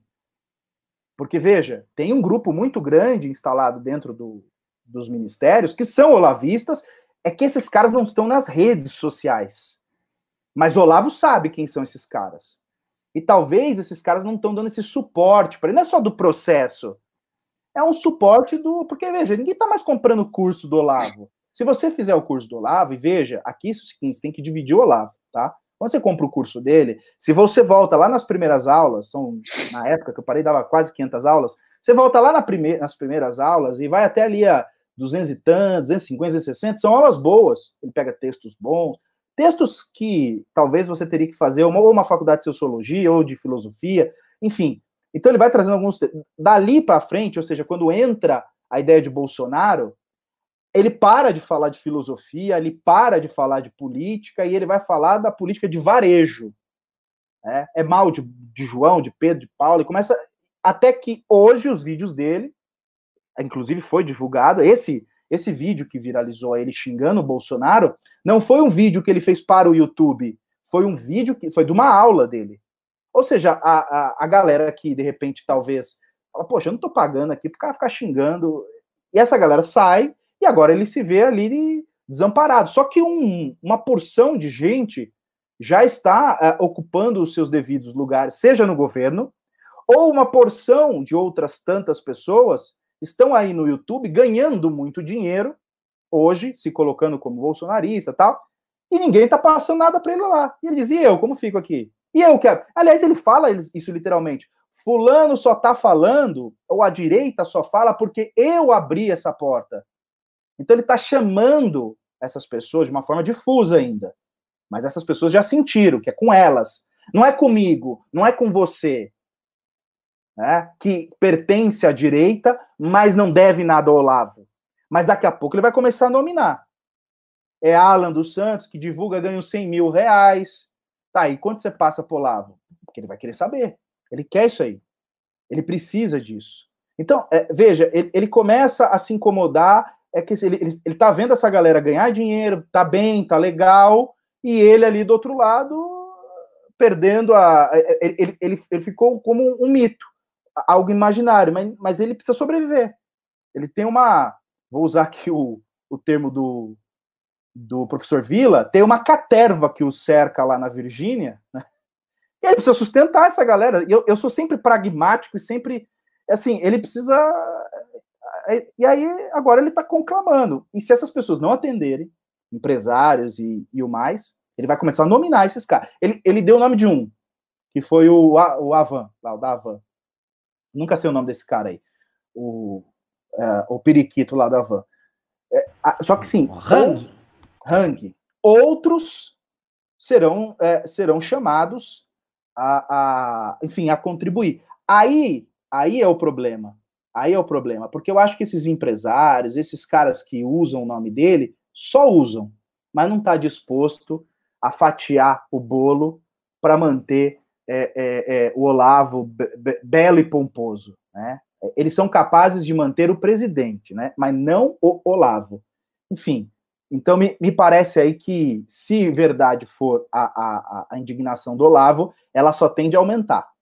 Ela só tende a aumentar. Não acho que esses empresários vão meter a mão no bolso, tá? E aqui estou falando como um empresário eu não meteria minha mão no bolso para pagar um processo que eu acho que a condenação foi justa. Não acho que o valor, o quanto devido é justo, mas a condenação em si é justa. Não dá para você dizer, ah, mas hoje é crime é, é, o, que o, o que o Caetano fez, mas na época não era. E você não pode simplesmente. É, até porque, se a gente voltar no tempo, quantas, quantos reis casaram uh, com ali, vamos colocar, adolescente ou crianças, e, e, a gente trata com tanta naturalidade, porque a época era normal. É, é, não dá, eu não estou comparando os casos, mas naquele momento não era um crime, era algo aceitável, era comum, basta é, ir para o interior das, é, das grandes, dos grandes é, estados, isso era comum né, na década de 50, 60 e 70, né, se casar com, com meninas dessa idade, né? Porque a maturidade para a mulher vinha muito, vinha muito cedo. Eu tenho um caso de um amigo, advogado, enfim, a mãe dele o teve com 14 anos de idade, né? E com o pai dele, que eles estão casados até hoje, inclusive, né? Tem oito filhos, aliás. Passar aqui. É, bela análise.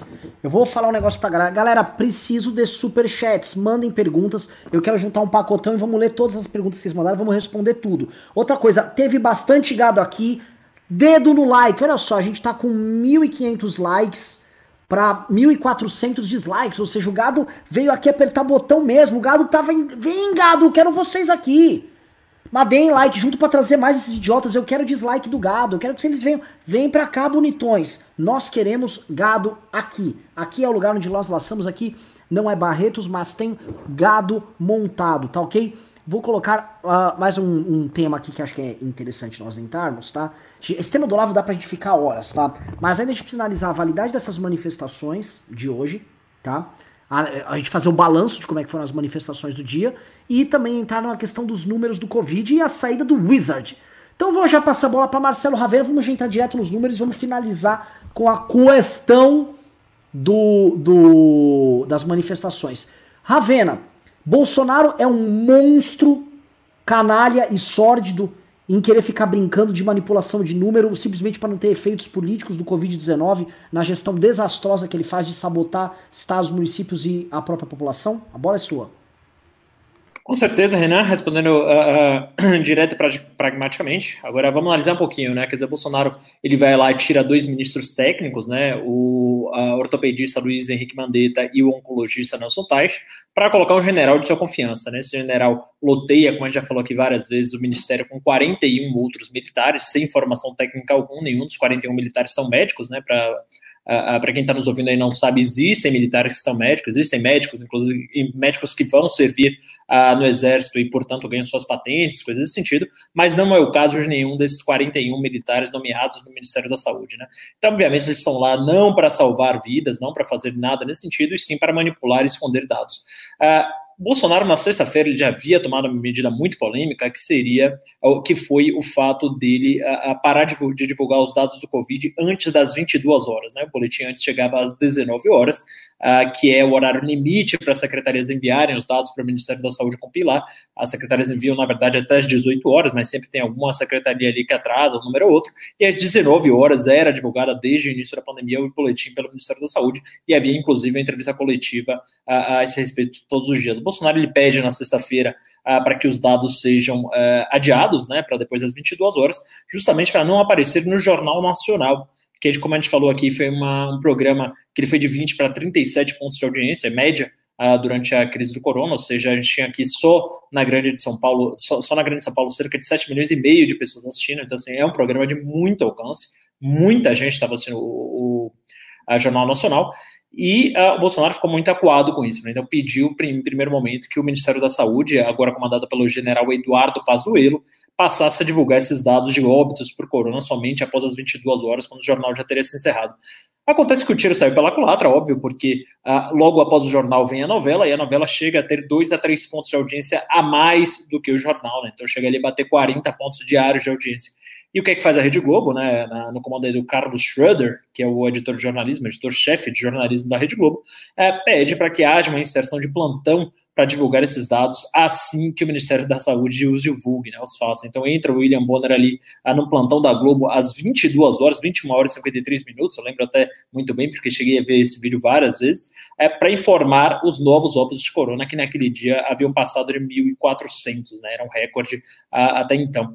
E aí, o Bolsonaro chega hoje e fala, é, é, é, dá uma ordem, aliás, parece que acordou muito deslocado entre ontem e hoje, esse final de semana, tomou as decisões uh, mais autoritárias que a gente já viu e fala simplesmente para a gente parar de divulgar os dados. Né? Então, o site do Ministério da Saúde sai do ar, sai do ar a parte do Covid, e quando volta ao ar, volta somente com aqueles dados é, típicos uh, uh, e característicos de um verdadeiro Ministério da Verdade. Para quem não leu, é, isso é uma referência ao livro de George Orwell, 1984, em que é, havia um governo tão autoritário que existia o um Ministério da Verdade para falar o que era verdade ou não, né? como se fosse a imprensa única. E Bolsonaro faz um negócio desse, né? É típico realmente de, de livros e filmes distópicos, que ele volta ao boletim ao ar somente com aqueles números mamão com açúcar, de recuperados e de, é, é, é, enfim, casos curados e coisas desse sentido, né? E não volta com os óbitos. Então é mais ou menos como se a gente estivesse ali, ah, imagine vocês ali na Idade Média, né, quando você teve a peste negra, que chegou a matar ali dois terços da população europeia, se os jornais da época ficassem falando, ó, oh, gente, vitória, um terço da população europeia continua viva.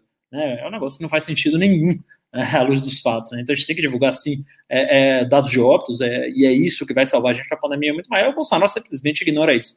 Vai tirar o site do ar, a repercussão negativa muito grande, é, se dá no debate público, as redes sociais é, fervilham, todo mundo comparando o Brasil a países como o Irã, como a China a, a, e tantos outros, outras ditaduras em geral que esconderam os dados durante o Covid, e não sem razão, Venezuela, Cuba, Coreia do Norte, Rússia, ah, entre outros, né? Então, é até bom só fazer um adendo aqui, lembrar de uma, de uma contradição muito interessante. Bolsonaro sempre falou que o Brasil não viraria um Venezuela e está virando, né?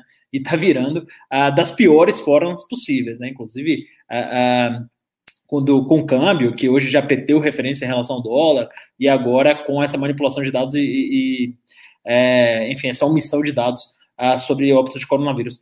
Esse que o Bolsonaro parece voltar atrás e o que que acontece, né, quando ele volta os dados lá? Os secretários de saúde de todos os 26 estados da federação, mais o Distrito Federal, resolvem fazer um site chamado CONAS, né, que é, aliás, um nome muito feio, né, porque em inglês ficaria CONESA, alguma coisa ali referente à bunda, mas tudo bem, a gente pode esperar um nome criativo de quadros técnicos, é o Conselho Nacional de Secretários de Saúde.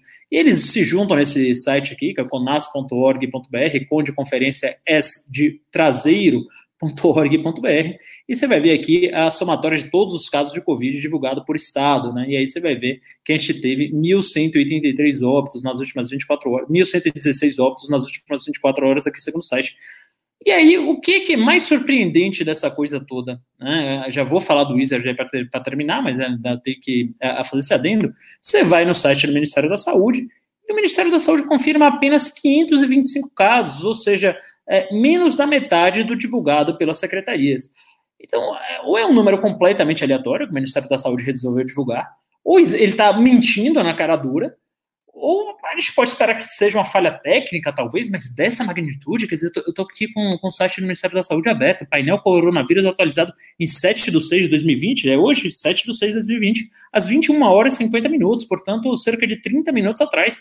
Ele fala que, primeiro, a, o painel que ele dá mais atenção ao número de casos novos, de casos recuperados novos, né, ou seja, quantas pessoas é, é, não estão mais hospitalizadas por Covid, que, claro, é um dado é, é que deixa todos nós felizes, mas é um dado quase que beira irrelevância do, no tamanho da crise que a gente está.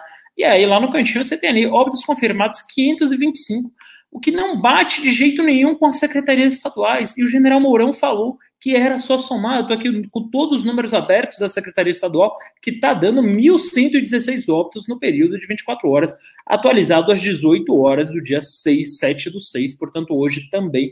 Então, assim, a gente já está no, no, momento mais crítico, o momento é, é, que o Brasil realmente mais se aproximou de virar uma ditadura, mais se aproximou de virar uma Venezuela, a gente já está tendo. É, a gente já tinha um problema, vejam vocês, de dados escondidos em outros estados da federação, tá? É, alguns estados, como Mato Grosso, Mato Grosso do Sul e Minas Gerais, e Minas Gerais, tinham um número absolutamente esquisito de mortes por síndrome aguda respiratória grave em relação ao Covid. Cerca de nove vezes mais SARG do que Covid, ou seja, provavelmente estavam boletando errado ali, estavam não estavam escondendo mesmo os dados. Né? Então existe alguma coisa ali muito esquisita nesses três estados, que é o número de uma disparada de síndrome aguda respiratória grave, que é outra doença de características pulmonares semelhante ao Covid, mas que não carrega é, essa carga viral. Né? E esses três estados é, tinham nove mortes por SARG por, a cada morte de Covid, enquanto todos os outros estados é, esse número girava entre 1,5 e 3. Então, assim, já havia alguma coisa muito estranha nos próprios dados da secretaria, já existia uma subnotificação muito grande, que o Brasil é um dos países do mundo que menos testou até agora, a gente testou só um milhão de pessoas até agora, vejam vocês, Paulo Guedes chegou a prometer 40 milhões de testes por mês, por mês, então falou que praticamente toda a população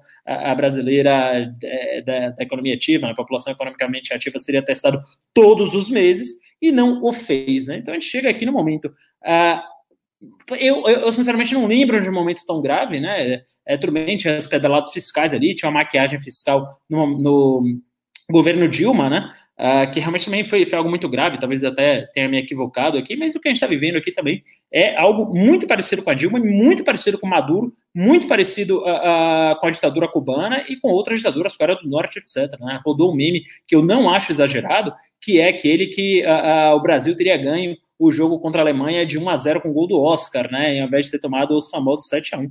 Então podem olhar vocês aqui, ó, o site do Ministério da Saúde está aberto com 525 óbitos confirmados e o site do CONAS, é, que é esse painel de secretárias de saúde, está aqui com 1.183. Para terminar, só falando aqui do Carlos Wizard, né, que é um empresário bilionário ah, que chegou a ser cogitado, foi chamado, convidado para assumir a Secretaria de Insumos, Tecnologia uh, de, de, tecnologia e insumos estratégicos do Ministério da Saúde, ou seja, seria ali, para quem não entende muito da, da hierarquia a, a, federal e é natural isso, seria ali o número dois do Ministério da Saúde, ele falou hoje que não vai assumir mais esse cargo. Né? Ele falou uh, ontem que os governadores estariam manipulando os dados, tal, fez atacado de todas as formas na rede e nas redes sociais e hoje já desiste. Né? Se tivesse sido nomeado para ministro e não para secretário, que é o número dois, já seria aí o terceiro ministro da Saúde a desistir do cargo em menos de dois meses no meio da pandemia. Então, realmente, assim, é, o governo Bolsonaro é um desastre em todas as frentes, mas realmente essa gestão da saúde está se destacando negativamente num governo que já é muito ruim. Né?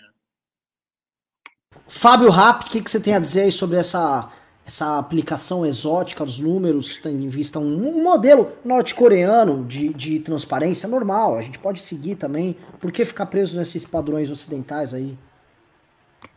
Nada como ser é, tão parecido como a União Soviética, no caso Chernobyl, né? Para quem assistiu a série, aliás, eu recomendo Chernobyl, uma das melhores séries que eu já assisti. É, eu não sei se ela. É, eu assisti na HBO, né? Mas eu não sei se está disponível aí algum Piratex para aqueles que não assinam a, a, HBO. E lá a tônica era nas reuniões: olha, precisamos esconder os números, cara, precisamos esconder isso aí, precisamos esconder. E eles fizeram isso é, até por um, por um, período considerável de uma forma interessante, né? Conseguiram esconder uh, o desastre, enfim. É, veja, combatemos tanto aí, pelo menos esse governo se diz combatente do comunismo. Olha que, que ironia, né? Ficamos, é, se não parecido, agimos como tal, né? Agora, é, a questão de, do, da análise técnica, eu não ousaria a falar depois do, do Ravena, porque ele é um profundo conhecedor de estatística. Aliás, eu odeio ler estatísticas, né? É, enfim, é, o que, que, eu acho em termos jurídicos? Isso também é uma, uma, uma possibilidade ainda a se, a, a se consumar, porque ainda falta alguns elementos para configurar se há a, não, a intenção de maquiar. Eu sei que vocês afirmaram, sim, há a intenção de maquiar, mas eu, eu, eu como, como um cientista jurídico, eu preciso que as coisas ocorram, não dá para presumir, para daí então a gente pensar no processo de impeachment, e aí seria curioso, seria a tal da pedalada, de, curioso e, e, e, triste, né? A pedalada nos números é, de mortes, quer dizer, não só no número de mortes, mas também no, no, número de infectados, né? Uh, inclusive, eu queria fazer aqui, aproveitar o gancho, é, eu, eu, eu, tento, na medida do possível, assistir alguns comentaristas da Jovem Pan. Eu sei que não é referência, mas, infelizmente, já foi uma referência, já teve bons debatedores, bons analistas, hoje não mais. E aí eu ouvi uma da, daquele Adriles, que tem conexão com isso que nós estamos falando, ele dizendo assim, ah, mas lá em Mato Grosso tem uma cidade lá que não teve nenhum caso de Covid. Num universo em que nós apenas, segundo o Ravena, testamos um milhão de pessoas, você afirmar que em determinado local não teve Covid, portanto, há de se seguir o que está sendo feito nesse. É de uma irresponsabilidade tão grande e de uma primariedade tão grande, porque basta você verificar os números de testes. Talvez é, esse local não tenha tido nenhum número confirmado de Covid por um simples, uma simples resposta. Não teve teste, não tem teste. Não dá nem para saber se tem ou não Covid. Eu ouso a dizer que não há um, um lugar no Brasil que não tenha tido um caso de Covid. Estou falando de morte, mas uma infecção ousa dizer, porque isso proliferou de uma forma muito rápida no Brasil e vem crescendo. Com relação a esse bilionário, é, eu acho que ele fez muito bem não assumir, né? É, não o conheço, não, não, não, sou um conhecedor da história dele, estava até passando os olhos aqui na história dele. Ele é daquela igreja dos Mormons, foi para os Estados Unidos muito jovem, aprendeu, aprendeu a falar inglês, inglês, percebeu que, olha, dá para falar inglês sem, sem, sem uh, ter muitas aulas, etc e tal, montou a rede de idiomas, ficou bilionário, foi, enfim. Então, história de sucesso legal, e ele já percebeu que é mais fácil você ficar de fora é, é, atacando pedra do que você estar dentro e perceber que o que o Bolsonaro faz, de fato, é, é algo que, que não dá para você, não tem uma defesa razoável, nenhuma frente, seja saúde, agora em tudo, viu? É saúde, economia, segurança, é, é indefensável. Então, é mais fácil você ficar aqui desse lado. Aliás, ele usou essa expressão, está na pauta aí. Eu prefiro continuar ajudando de uma forma solidária. Ou seja, não quero me comprometer, cara. Quero falar as coisas aqui, não quero ter que assinar nenhum papel aí, e, enfim, e, e me responsabilizar pelas mortes das pessoas. Em linhas gerais, é isso que ele está dizendo. Então, eu quero ficar aqui falando e não quero ter nenhuma responsabilidade. Porque Veja, uma pessoa que tenha dois neurônios, não precisa mais do que isso, sabe que é, é, o governo uh, do Jair Bolsonaro ele é um fracasso do começo ao fim. Assim, não tem nada que se aproveite ali mais. Nada, nada. Nada que a gente pare aqui e fala, tá bom, vamos falar de alguma coisa que tenha dado certo. Vamos imaginar que você, Renan, decida de uma forma, é, receba uma luz e diga, não, vou fazer um news dedicado só às coisas boas do governo nos últimos quatro meses. Vou fazer só, só falar só de coisas boas. Eu ouso a dizer que talvez nós não teríamos uma, e veja, com muita boa vontade, parar, analisar, falar, vamos ver o que teve de bom. O que, que ele fez, ou o que, que ele está fazendo, o que, que ele está construindo para que nós saiamos dessa crise, ou ainda antes da crise, o que, que ele fez de, de, de enfim, que tenha contribuído para o Brasil. Nada. Assim, absolutamente nada. Então, nenhuma figura, tal como essa aí do, do empresário, nesse momento quer se vincular ao Bolsonaro, a não ser aqueles que já têm vidas fracassadas. Exemplo, o novo secretário da Saúde, eh, perdão, da Cultura, é, não sei o que, Faria. É um ator que ruim, ruim, ator Mário Frias, Mário Frias, o último papel Mário relevante foi na década de 90, Malhação.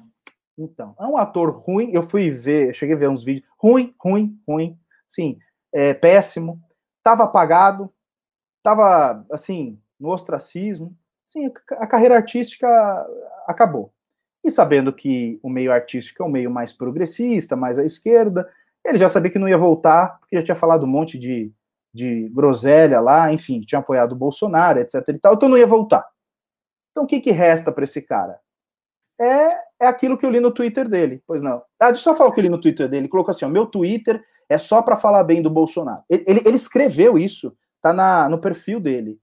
Então. Posso, ler, posso ler só a carreira do, do Mário Frias, que está aqui no Wikipedia? Eu prometo que não vai ser extensa, tá? Em 1999, protagonizou a sexta temporada do seriado Team Malhação em um par romântico com Priscila Fantin. De 2010 a 2013, apresentou o game show O Último Passageiro e também em Universo Country Super Bowl Brasil na Rede TV. Em 2016, retornou à Rede TV interpretando o rei Adonis Ek em A Terra Prometida. Fim. Me parece um cara muito capaz, oh, Ravena. Eu acho que é um cara muito qualificado para suceder a Regina Duarte, viu? É, porque pelo menos ela foi direto pro sanatório, né? Vamos ver para onde esse vai. Esse aí pode ser que não vá pro sanatório. Ele pode voltar pro ostracismo, que, é, de onde ele aparentemente veio. É, eu vou comentar, assim, eu ia agregar nesse ponto que vocês estão falando aí, porque é, existe uma maldade profunda no, no que está acontecendo aqui. E eu sei que tem gado aqui no chat, então, recado pro gado no chat. Preste atenção, gado, que eu vou falar agora para vocês. É, o, o, foi premeditado ao longo dessa semana por parte dos bolsonaristas a ideia de que, isso para mim está por trás de toda essa ação, nós precisamos combater os números. Isso faz parte, inclusive, de uma premissa do próprio olavismo, que é um combate a todo e qualquer conhecimento validado, ou seja, a Terra é plana, porque, porque existe um conhecimento validado que a Terra é esférica. Então a ideia do conhecimento validado, e aí reconhecido pelo próprio governo federal, de que há um número objetivo de pessoas que morreram por conta do Covid, este número, como eles perceberam que é um problema, que o Brasil já é o pior país do mundo em número de mortes diárias, eles falam, opa, nós temos que operar aqui no campo da narrativa. Então o que essa gente que é profundamente psicopática faz é acabar com a ideia do, da você concentrar os números no governo federal.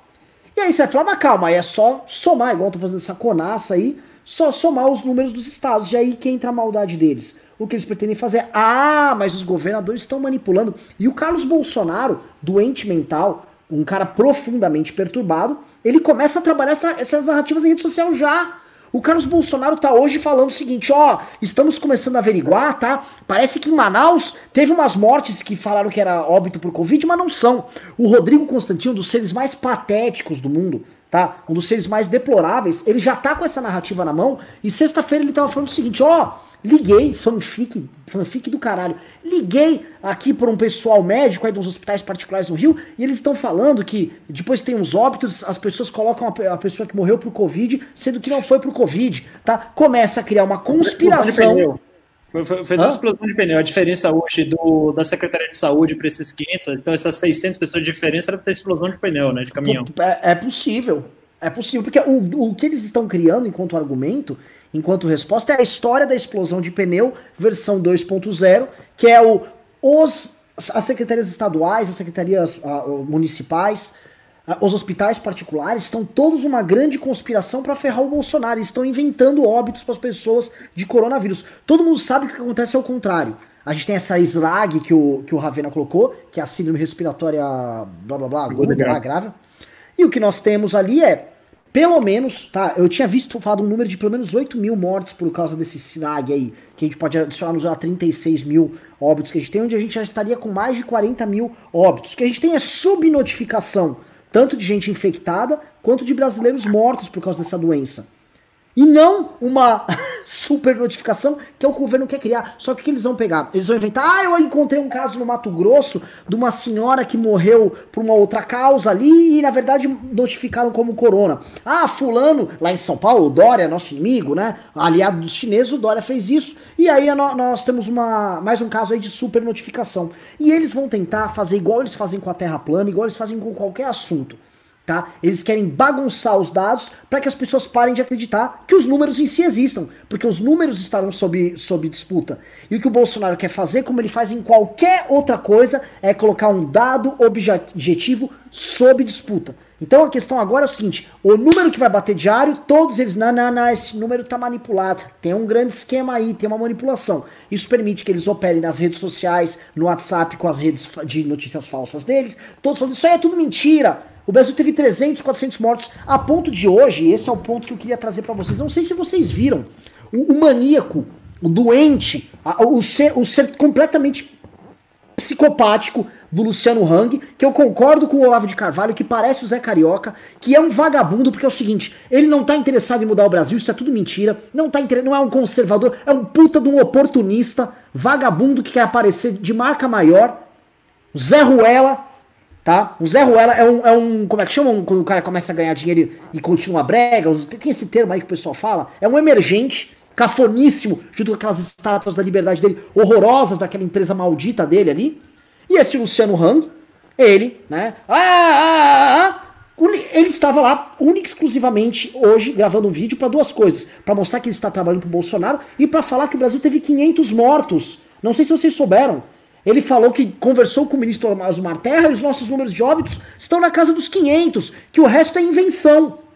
Então o que, que o Luciano Hang está fazendo ali? Ele está entrando nessa desinformação onde você já não tem mais dados objetivos para trabalhar, e quando você não tem mais dado objetivo nenhum para trabalhar, o que você vai fazer é isso. Eu cago, ah, 500, quem eu falei? Falei com Osmar Terra, e Osmar Terra vai revelar o segredo que a mídia está mentindo para você. E é muito interessante que quem está mentindo é o próprio governo federal que Osmar Terra faz parte. Ele disse agora que esses dados de, de mil e tantos mortos que estão tendo são números de 45 dias atrás. Pessoas que nem foram computadas e tal. Você Pessoas faz uma live falando uma merda dessa, dá quanto de audiência, Renan? Falando, ah, a mídia tá mentindo. 40 mil pessoas numa live do Luciano Hang falando que a mídia tá mentindo e que na verdade aqueles cadáveres nunca existiram. Até porque isso parte de um princípio, o que o Luciano Hang faz, o que o Bolsonaro faz, que é o princípio mais canalha de todos eles, que é o princípio da desumanização daqueles mortos. O Bolsonaro, como ele tá cagando para aqueles mortos, é que ele acha que aqueles mortos são um mero inconveniente eleitoral para ele, o que, que o Bolsonaro acha? Esses caras nem existir, existiram. Se a, se a figura dessas pessoas puder deixar de existir porque elas são inconvenientes para eles, quanto melhor. Muito melhor para ele. Pro Bolsonaro, o desaparecimento dessas pessoas é bom. Fingir que essas pessoas estão lá numa estatística esquecida é melhor.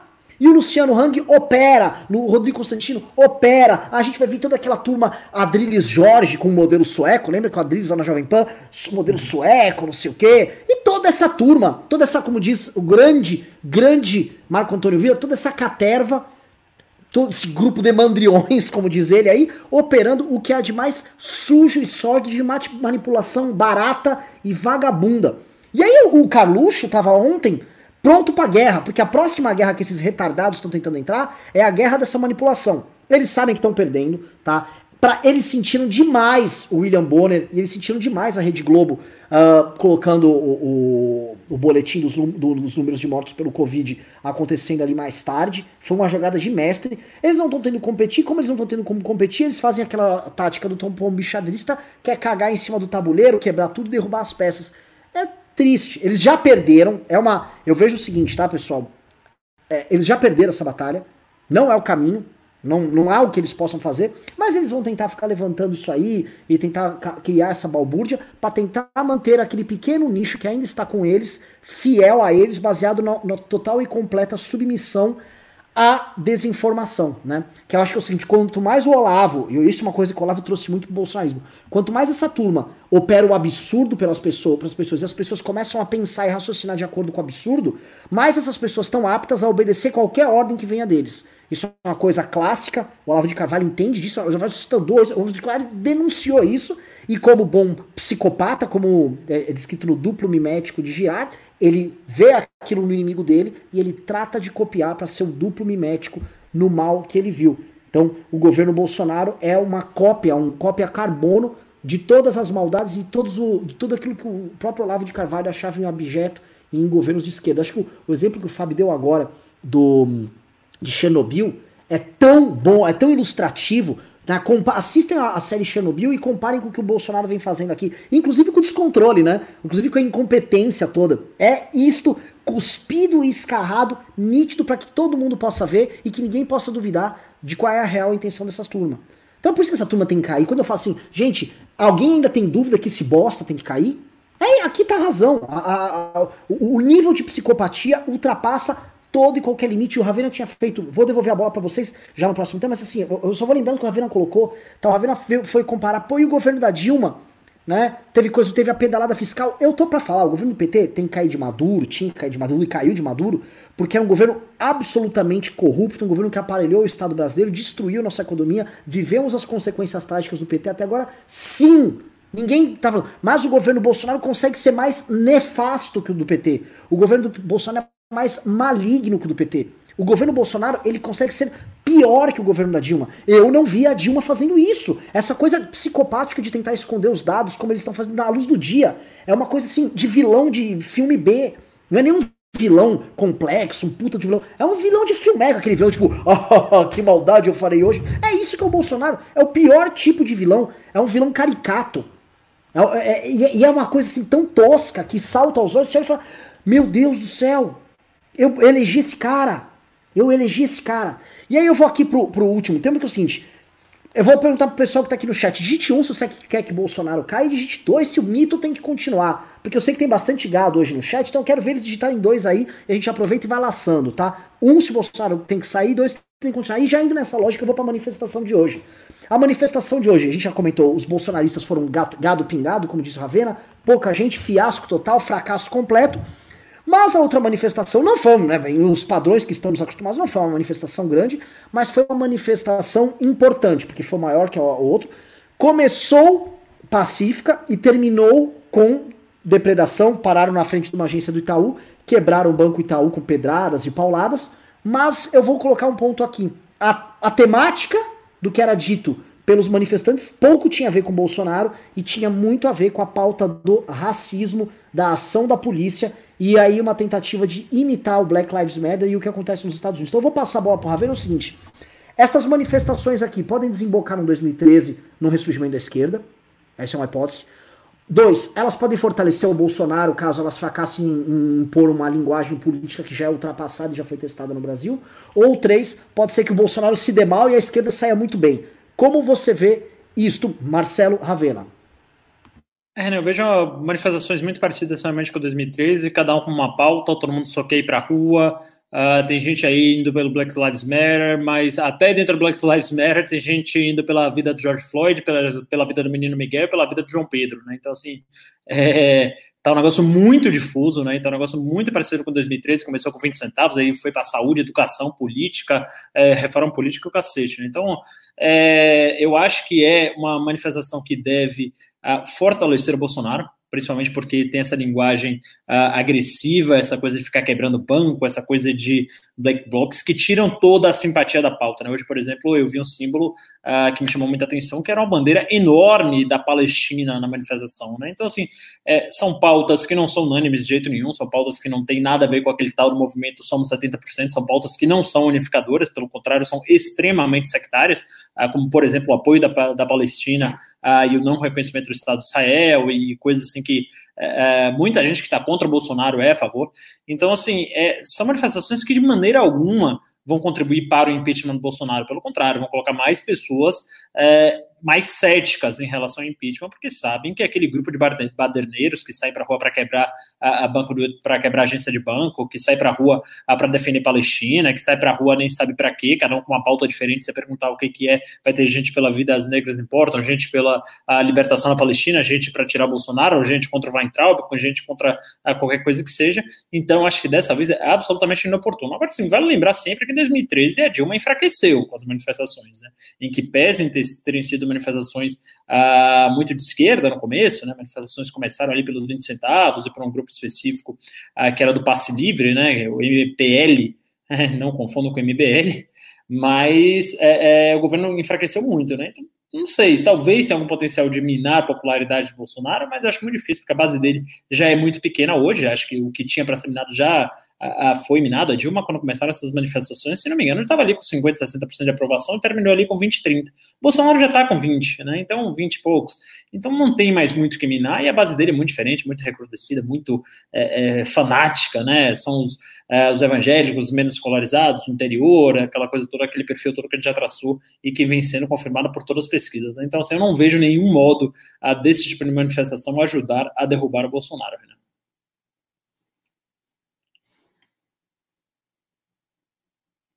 Fábio? Bom, é, com relação à diminuição da atual base do Bolsonaro, eu ainda acho que só uh, atacando o olavismo, né? Que é, se nós imaginarmos agora o olavismo está ali cobrando alguma coisa do governo, logo, se não for atendido, pode ser que diminua um pouco, não muito, mas um pouco mais, sangre um pouco mais. Eu acho talvez aí que uns 5 a 6% são aqueles olavistas fanáticos que não necessariamente seguirão o presidente. Mas isso aqui é só uma, uma enfim, uma, uma opinião. Com relação às manifestações, é... eu vou fazer aqui um apanhado, não vou falar só da de hoje, mas no geral dessa, dessa questão é... da, do quebra-quebra, enfim. É... a gente vive sempre nesse looping, e não é só das manifestações, não, mas sempre a gente vive esse looping aí, né? Essa daí que tá passando é as manifestações é da. É da de domingo agora? De hoje? O que é isso? O que está passando aí são os policiais tentando deter os manifestantes. Ah, eu não estou conseguindo enxergar. É, isso aqui é o seguinte, é na região de aí é na região de Pinheiros, tá? Eu peguei esse vídeo agora online. Isso, isso aí que tá acontecendo foi na região de Pinheiros, é justamente a turma que estava participando da depredação do Banco Itaú. Isso pelo menos é o que eu recebi, tá? tá. Então só tô contextualizando aqui, não tô fazendo defesa nem do, deles, nem dos policiais. Só vejam isso e vejam se isso ajuda ou não ajuda tanto a esquerda radical quanto o Bolsonaro. Assistam.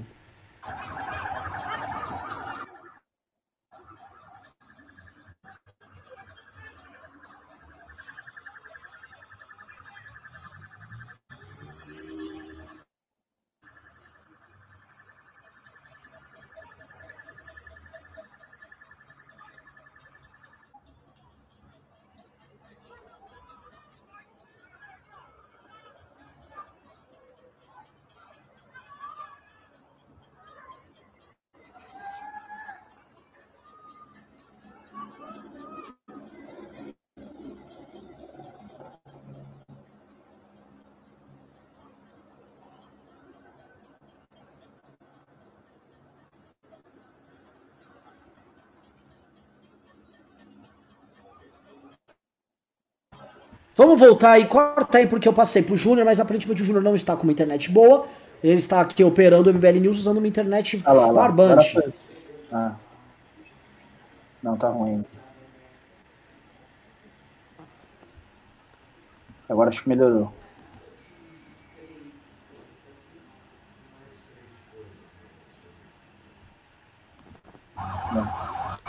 Vamos lá, vamos voltar aí. É, o, o, só contextualizando, é, mas, isso é, aí em Pinheiros pra... aconteceu é, agora. Deu pra ver assim, os policiais deram porrada, chutaram, deram, bateram o cacetete ali nos manifestantes. É, é, nós temos que entender o seguinte, eu tenho que entender o seguinte, que eu, eu sempre vou tentar fazer uma, não uma defesa, mas é, é, é, entendendo um pouco do, da vida de um, de um militar nesse momento, né? A gente tem que entender assim, quando você vai, é, é, no caso deles ali, eles não sabem se o, o manifestante está armado, e, e, aqui digo, pode ser uma pedra, um pau, porque isso machuca também, né? Da, da forma que isso uh, uh, for lançado contra o policial, machuca. E o cara e o policial não está ali para, enfim, a arma, né, seja a tonfa, que é o cacetete, ou a, a arma de fogo, ela, elas existem por algum motivo e não é para fazer ilustração à, à, à figura do policial. Obviamente, tem que ser usado quando necessário e, e principalmente para conter, é para proteger a sua própria vida. Então ele não sabe, naquele bololô, o que está acontecendo, então ele vai agir de forma enérgica. É, o que eu consegui ver ali é, sim, uma atuação enérgica, mas a gente entendeu o contexto. Imaginemos, então, que é num quebra-quebra, estão quebrando ali o patrimônio público, né, ou patrimônio privado, né, pensando ali que é num banco, qual é a, o que, que a polícia tem? Ela tem que agir de forma enérgica, não tem jeito. Você não vai chegar ali e falar, ô companheiro, dá para você, por gentileza, parar de quebrar uma vidraça? Isso não vai acontecer. É, agora, de fato, isso dá força para o Bolsonaro, eu não sei se aumenta a base dele. Mas pegando um, uma, uma pessoa que, não que ela tenha dúvida da incompetência do Bolsonaro, ela sabe que o Bolsonaro é incompetente, mas ela pensa: bom, se eu não apoiar o Bolsonaro, o que me resta é aquilo ali, aquela quebradeira, aquele caos. Se essa for a única, as únicas duas opções, estou falando para os 70%, portanto, obviamente eles vão talvez manter ali o apoio ao Bolsonaro, porque isso daí também é ruim, tal como. O que nós precisamos fazer, além de desconstruir essa, esse tipo de manifestação, esse tipo de, de enfim, é apresentar uma opção. Eu acho que falta muito ainda da nossa parte, né, que se propõe a, a confrontar o Bolsonaro e, e, e, e rechaçar esse tipo de, de comportamento, é apresentar algo para esses 70%. Inclusive, eu digo aqui apresentar uma, uma figura, um, um, uma, uma opção, pode ser cedo, mas uma opção para 2022. Qual é a opção? O que eu mais ouço e o que eu mais leio nas minhas redes sociais é o seguinte: tá, se não um Bolsonaro, quem? E aí a gente não tem basicamente uma resposta. Não, pode, é, quem? Quem é essa pessoa? Ou quem são essas pessoas? Que ainda que não seja um único indivíduo, né, de quem nós estamos falando? O problema é, a gente está batendo no Bolsonaro, agora vamos bater nesses antifas, ou, ou quaisquer nome que eles usem aí, mas, de fato, qual é a opção? O que, que nós estamos. Qual é o cardápio é, é, que nós vamos ofertar? Por hora, ninguém. Então, eles vão ficar nessa dicotomia: é Bolsonaro ou esses bandos de, de, de criminosos, né? Que é o que eles estão fazendo ali, é crime. Né? Então, a gente precisa apresentar de uma forma concreta e de uma forma talvez já personificada alguém, né? uma, uma, uma, uma nova liderança, um novo uh, uh, uh, segmento político aí para eles, é, para essas pessoas que estão talvez à míngua uh, e, e, talvez sem opção, não, não cogitarem de que se não for Bolsonaro é esse é, é esse lado. Aliás, eu estava lendo agora aqui o site do PCO. Eu sei que o PCO é uma, uma micro, micro, micro coisinha da esquerda. Mas o PCO está batendo no, no, no PSOL e no PT curioso, eles estão dizendo os traidores da causa da esquerda. Isso é revelador porque talvez exista aí uma parcela da esquerda que queira o diálogo, que está entendendo que inclusive essas manifestações elas não o representam, né? Ah, não representa a esquerda. Então talvez fosse a hora, né? E que pena que o Felipe Neto não se enquadra nesse nesse grupo, né? De pessoas que queiram uh, criar uma nova uma opção válida para ou algumas opções válidas, né? É um indivíduo que aposta também no caos, é um indivíduo também, tal como o Bolsonaro, mas do lado esquerdo aí aposta no caos. Então eu acho que é função nossa apresentar algumas, enfim, algumas saídas, né? Porque eu vejo aí uma, uma galera, inclusive aí no comentário passou alguns comentários, ah, se não for Bolsonaro vai ser quem? Então, pois é, vai ser quem? Eu, eu acho assim, é, Primeiro ponto, tá? Eu vi até algumas pessoas do Twitter, tem um cara que me acompanha no Twitter que acho que é um cirista ou nacionalista progressista, qual é o nome dele mesmo? Vou até pegar aqui, que esse cara me segue. Outro dia tava, uh, tava falando comigo no chat. Zeca? É, enfim, uh, não é um cara que chama nacionalista, é tava aqui é um perfil cirista, né? O que acontece? Falando assim, não, não, veja bem, vocês estão sendo desonestos agora, MBL. Está sendo desonestidade porque a manifestação transcorreu de forma pacífica e o que teve são alguns infiltrados. O problema, meu querido, o problema é a gente não fazer a leitura mais profunda da coisa. Falar que, ah, tem sempre os infiltrados, é aquilo que a gente falava desde as manifestações de 2015. Por que, que nas nossas manifestações nunca teve os tais infiltrados? Eles poderiam se infiltrar. A gente sabia, a gente tinha os nossos louquinhos, que era a turma da intervenção militar, a gente fez de tudo, a gente entrou com ação, a justiça pra eles não participarem da manifestação do dia 12 de abril, fizemos diabo para não poder ter nem esses caras perto da gente, tá? Depois a polícia falou, ó, não dá pra fugir, a gente vai usar, colocar eles num caminhão de som longe de vocês, e eles ficam lá longe falando, beleza. Eram louquinhos, mas não eram uma turma que depredava. A gente sabe que o ato de depredar não é uma turma, ah, e os infiltrados, né? Parece até uma coisa meio, meio de cinema. Não é uma turma que simplesmente surgiu do nada, saiu do chão assim, igual os bonecos de massa dos Power Rangers, e aí eles vai e quebram as coisas e somem. Não. O objetivo do, do, do, da agitação, do quebra-quebra, é criar esse clima que nós temos nos Estados Unidos, é o clima que nós vimos no Chile, que é o clima de desordem, de caos, que é o clima que nós temos em 2013, tá? É o clima de pegar um efeito manada nas pessoas e gerar essa sensação de massa, de destruição, porque quando você começa a agir em massa, você não tem mais a responsabilidade individual. Todo mundo sabe que até o cérebro humano, quando está funcionando em massa, ele funciona de uma forma diferente, você fica mais burro quando você está em massa, você começa a pensar como parte da massa. E essas ações em massa de caos são sempre, sempre tem utopia, sempre tem grupos montados ligados a isso, e isso quase sempre está ligado à própria organização do evento, tá? Então, quando tem essas coisas, não é, não é possível que sejam coincidências que acontecem o tempo todo, sabendo também que a gente sabe que setores, sabendo também que setores da esquerda querem operar aqui no Brasil um simulacro do que está acontecendo nos Estados Unidos, simulacro que já está rolando na França, com muito quebra-quebra na França, simulacro que está rolando no México, teve um policial sendo incendiado ao vivo no México, e em alguns outros países, tá? Mas com, com maior ênfase nos Estados Unidos. O Brasil tem todas as características para você impor esse caos, tá? Todas as características estão dadas. E o que eu acho interessante, que o, o colocou aqui o, esse nacionalista progressista, ele é um cirista. O Ciro Gomes não é a favor disso. O problema é que não é o Ciro Gomes, não é você que está convocando isso. Entendeu? Então, uma coisa que você não pode fazer na política é idealizar. Ah, isso aqui era uma manifestação linda que aconteceu. Cuidado, meu irmão. Política é política sem grandes idealizações de nada. Isso aqui é um ato político, e aí você tem que ir atrás dos organizadores, tal, da turma que tá, e entender a lógica que é ser operada. Toda, toda, setores da imprensa e toda a turma progressista mais identitária quer reoperar no 2013 no Brasil, usando essa lógica do Black Lives Matter, tá? Isto para mim, para o impeachment do Bolsonaro, é um desastre total. E não é só o Renan que tá falando, ah, o Renan não tem lugar de fala para dizer isso, tá? Tudo bem, aquele rapper lá, o Emicida, falou, Exatamente a mesma coisa.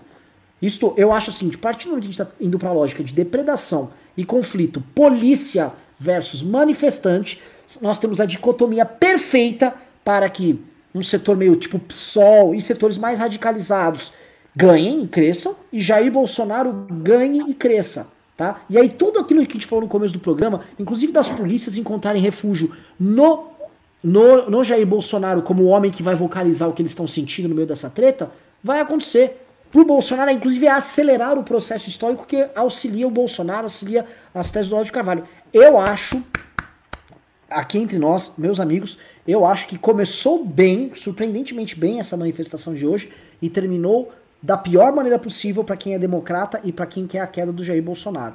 Tá? Acho que foi muito, muito ruim. E vou começar a ler as perguntas do público aqui, que tem várias, com base nisso, tá? O Varley Miller, nosso grande Varley. Deixa, deixa, Varley só, de... deixa eu só me, me, corrigir. Por favor. Eu acabei de ver o vídeo na. Não na íntegra, mas no corte que foi dado aí, que dá 1 minuto e 19 segundos. Por esse recorte, veja, por esse recorte, a polícia exagerou. Por esse recorte só se no contexto era justificado. Realmente, o indivíduo já estava mobilizado, tomou chute no rosto, o outro não apresentava nenhuma reação, tomou, é, enfim, cacete, é, com cacetete. E por esse recorte, de fato, houve um exagero aqui. Desculpa entender. Ah, cara, posso falar um negócio polêmico? Manda. Mas meu progressismo vai embora quando eu vejo esses vagabundos apanhando da polícia, velho vai embora, assim, me, me dá gosto, velho. Esse cara quebrar tudo e apanhando da polícia de cacetete, sendo chutado, tipo, desculpa, mas eu, eu tinha que desabafar. Não, não, é que eu tô te falando, por esse recorte, se o que você é, colocou é, era uma retaliação à depredação e a aí tudo bem, aí eu acho que é até justificável. Só lembrando aqui, tá? Esse vídeo aqui é justamente na área onde houve depredação, foi um banco Itaú na região de Pinheiros. Eles estão ali na região de Pinheiros. Não sei se novamente há causa e consequência. Me passaram um vídeo falando isso, que há essa relação de causa e consequência. Mas estamos aqui fazendo conjecturas. Novamente, é, não estamos aqui justificando violência policial exagerada, nada. Não é nosso papel aqui fazer é, servir de advogado de policial. Mas em havendo isso, tá? Esse caos, no meio de uma pandemia, e novamente em cima de uma manifestação que é legítima os casos fazerem isso, é uma demonstração de profunda má fé E vamos falar que não é novidade, isto aconteceu na segunda-feira em Curitiba, quando eles apedrejaram um fórum. Então você tem a repetição de procedimentos que são procedimentos nefastos e que a gente vai repudiar e não adianta. Lucas mandou 5 reais disse: Meu amigo em posição intermediária na Polícia Militar do Paraná relatou recrutamento de PMs e guardas municipais para grupos bolsonaristas no interior do estado. Tenebroso. A gente já ouviu falar de coisas similares em diversos lugares, e é bom sempre lembrar, meus queridos amigos, que no Ceará, onde nós tivemos a fatídica greve dos policiais, os policiais, os líderes dessa greve estavam em grupos de WhatsApp bolsonaristas. Tá? Não é brincadeira. Valerie Miller disse: hoje teremos uma Blackwater brasileira. Ou acho que ele está se referindo aos grupos paramilitares ali que o Bolsonaro pretende ou almeja fazer. Thiago MBL de Alagoas mandou 10 reais, disse, salve MBL, manda um abraço para os congressistas do MBL de Alagoas. A gente detonou o Arthur Duval, Renan sumido, tamo juntos, vamos derrubar Bolsonaro. Pois é, eu não participei hoje do, dos painéis, porque eu achei que eu tava no painel de Pernambuco. Tava lá tranquilo, falando para Pernambuco, teve o painel de Pernambuco, mas que eu ia estar em outros dois painéis, só que aí eu já tava numa reunião online, inclusive uma reunião boa, importante sobre impeachment. Depois do News eu preciso conversar com vocês disso, coisa boa, tá? Conversei com algumas pessoas famosas e importantes que estão aderindo aí. Inclusive uma delas vai estar no MBL News essa semana. André Pires mandou 15 reais disse: Vamos pra cima do gado. Vamos pra cima do gado, pessoal. É dia de laçar o gado. Jonathan mandou 20 reais disse: Tem que trazer o Moro para falar de economia, política, segurança, saúde e infraestrutura. É o melhor que a direita sã tem agora, não podemos perder tempo. 22 é logo ali. Com Bozo, podemos ter Ciro como presidente em 2020. Jonathan, nós temos que construir algo maior do que simplesmente ficar puxando o saco de um eventual candidato como o Moro, né? Será que nosso papel no campo da direita é eternamente derrubar presidentes e depois ir atrás de ficar endeusando um cara para depois derrubar ele? Marcos Gabrin mandou 10 reais disse: Bolso prepara um golpe, não espere tanques nas ruas nem exército cercando pontos estratégicos. Não estamos em 64. O jogo evoluía, mais dinâmico e com pouco simbolismo. Ele está reorganizando o Estado brasileiro em uma ditadura. Verdade. Verdade. O aparelhamento que o Bolsonaro faz do aparato de segurança brasileiro, e acho que o exemplo mais claro que a gente tem é da Polícia Federal, que ele está acontecendo a olhos vistos, é, é, sintoma de que o Bolsonaro pretende isso. Né? É como se ele estivesse jogando War e ele estivesse controlando certos territórios centrais. Olha, a base do o, ba, o baixo oficialato, o, as polícias militares, Polícia Federal. Ó, pessoal, tô falando aqui, se vocês quiserem comentar, eu comentando. Vou ler então o próximo pimba. 20 tá reais Jonathan mandou e falou: está surgindo uma esquerda intelectualizada encabeçada por Gabriela Prioli, que não é difícil com a burrice do bolsonarismo. Precisamos continuar mostrando a direita inteligente e crítica. Continuem bom trabalho. Muito obrigado. Só comentar. Gabrioli, Gabriela Prioli, o pessoal tá assim, pagando sempre mó sapo. É porque ela é inteligente e tal, mas o fato de ser bonita também ajuda. A galera costuma ter uma boa vontade. É o seguinte, ela fez uma live com a Anitta aí, tá todo mundo comentando, só falou caca sobre fascismo, né? E ela tentou encaixar o Bolsonaro no fascismo com muitas imprecisões históricas.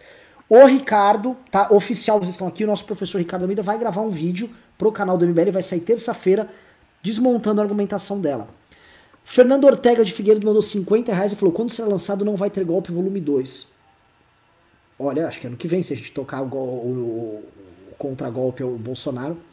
Marisa Riga mandou 3.060 ienes japoneses nossa grande musa inspiradora, Marisa, muito obrigado. Grande Adriana Marisa. Paladino mandou 20 reais disse: Renan, por favor, me responde lá no Instagram. Tenta gente mandar mensagem. Manda mensagem, já fala, eu sou a Adriana Paladino. Anderley Pastrello mandou 10 reais disse: Sério que os empresários vão fazer lei Rouanet para dar dinheiro pro Olavo pagar o Caetano e deixar ele ainda mais rico? Vocês sabem que o governo vai dar algo em troca desse dinheiro, né? Tenha certeza disso. Isso é o clássico do Estado brasileiro. E vocês vejam que o negócio. Vocês viram que o, o quanto que o Olavo pediu? Vocês chegaram a ver? 3 milhões de reais? Foi? O Olavo falou o seguinte: o Luciano Hang fica comprando brinquedinhos de 258 milhões de reais, se referindo ao avião que o Luciano Hang comprou, e não doa 258 milhões de reais para causa da, de uma mídia de direita, tá? Precisamos desse dinheiro. O Olavo é tão bom que ele pede alto, ele já chega pedindo coisa de 258 milhões ali, para não começar mal, para começar assim, ah, me dê logo 258 milhões. O, o J, JV4, JVK4 M4X1 MV5 mandou 2 reais disse: Lúcio Big fez live ontem com o Pirula. Pode chamar. Então, o, o JV4, assim, eu não conheço o Lúcio Big. Fala pra ele, pra ele mandar um Instagram pra mim, tá, que eu chamo ele pra uma live aqui. Eig mandou 18,90 e falou: parem de falar mal do Bolsotanos, ele só quer o equilíbrio da população, matando metade dela, hashtag Força MBL. É, ele vem implementando isso mesmo e, e enfim, ele vem tendo muito sucesso nisso. Gabriel Giovanni mandou 5 reais disse: Renan, por que vocês não investem em um modelo de jornalismo tipo antagonista, mas MBL? Porra, velho, nós temos o site Notícias MBL News, que tem uma audiência bem legal, tá? Confira lá, mblnews.org. Você pode ter um sininho que você recebe conforme as notícias vêm saindo. Tá lá, é, isso é notícia o tempo todo, e tem a nossa cobertura, e tem colunistas, é legal pra caramba.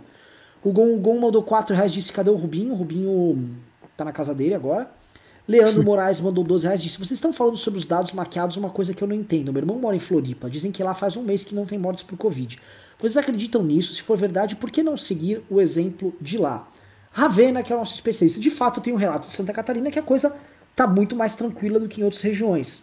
Tá? É... Também não estamos vendo gente morrendo a dar com pau com Santa Catarina. Lá, de fato, não foi tão afetado. O que, que você pode comentar aí a respeito? Realmente não. Santa Catarina tem a segunda menor taxa de letalidade do país, só perto de Mato Grosso do Sul, só um e meio. áudio, vovô Ravena? Opa. Não, meu áudio aqui tá, tá bom. Hã? Ravena não tá, tá mudo. Alô, som? Testando? Ravena Nada? Mudão. Estranho. Agora foi, agora tá, agora tá. Agora foi?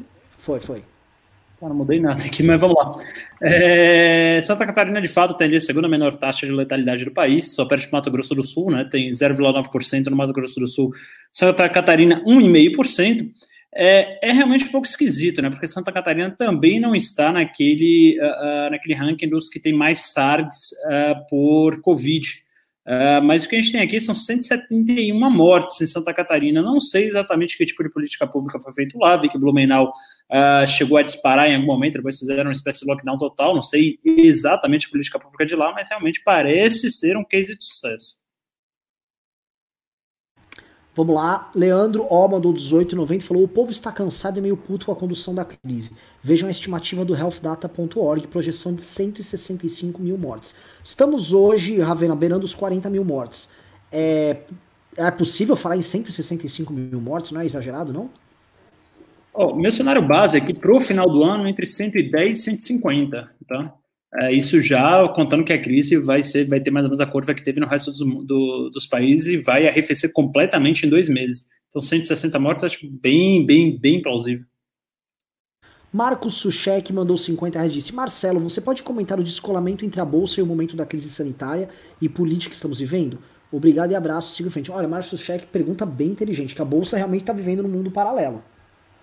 Isso está acontecendo no mundo inteiro, né? O que, é que a gente tem hoje no cenário uh, do mundo inteiro? Juros negativos, né? Que no Brasil a gente está com o menor juro da história, com 2,75% uh, ao ano de remuneração, um negócio que nunca a gente viu nem perto. É bom lembrar que as taxas de juros aqui sempre estiveram em 14, 15. E aí você tem também outro fenômeno que é a injeção muito grande de liquidez no mercado, quer dizer, muita injeção de dinheiro no mercado. Uh, só a gente, durante essa crise do corona, já colocou mais de meio trilhão de reais na mão das pessoas, né? A grande maior parte disso uh, com o tal do Corona Voucher, que acreditem vocês ou não, muita gente, aliás, acho que 70% da classe A e B se inscreveram, e muita gente usou isso aí para comprar bolsa de valores, né? Então isso aí também ajuda na distorção. É, eu, sinceramente, também não estou entendendo nada. Acho que estou é, tão ou mais perdido do que você que, que fez essa pergunta. E olha que eu invisto na Bolsa de Valores desde meus, meus 18 anos, já, já se vão então 13 anos, é, investindo e estudando. Né? Minha primeira ação do Itaú, que eu comprei foi aos 18 anos, não vendi mais. E eu estou vendo um momento ímpar, assim, nas bolsas do mundo inteiro. Agora, sim, tem coisas que realmente uh, dão uma animada e que vieram melhores que o previsto. Por exemplo, a taxa de desemprego dos Estados Unidos estavam uh, prevendo vir 14% e veio somente 11%, o que significa aí que talvez a gente tenha uma recuperação em V, que é o que eles chamam, quer dizer, a economia uh, vai se recuperar muito mais rápido da crise do corona do que o que se imaginava. Agora, sinceramente, eu não não vejo a, a, por que sustentar esse nível de preços, porque as ações, acho todas as ações muito caras, não estou confortável em comprar nada, aliás, já deve ter uns seis, sete meses que eu não compro nenhuma ação, porque não acho nada uh, que está com preço interessante, então eu, eu, também ficaria com o pé atrás. Vamos lá, uh, JVK4M4X1MV5 modelo 2 Juca deixa... Juca Maximus.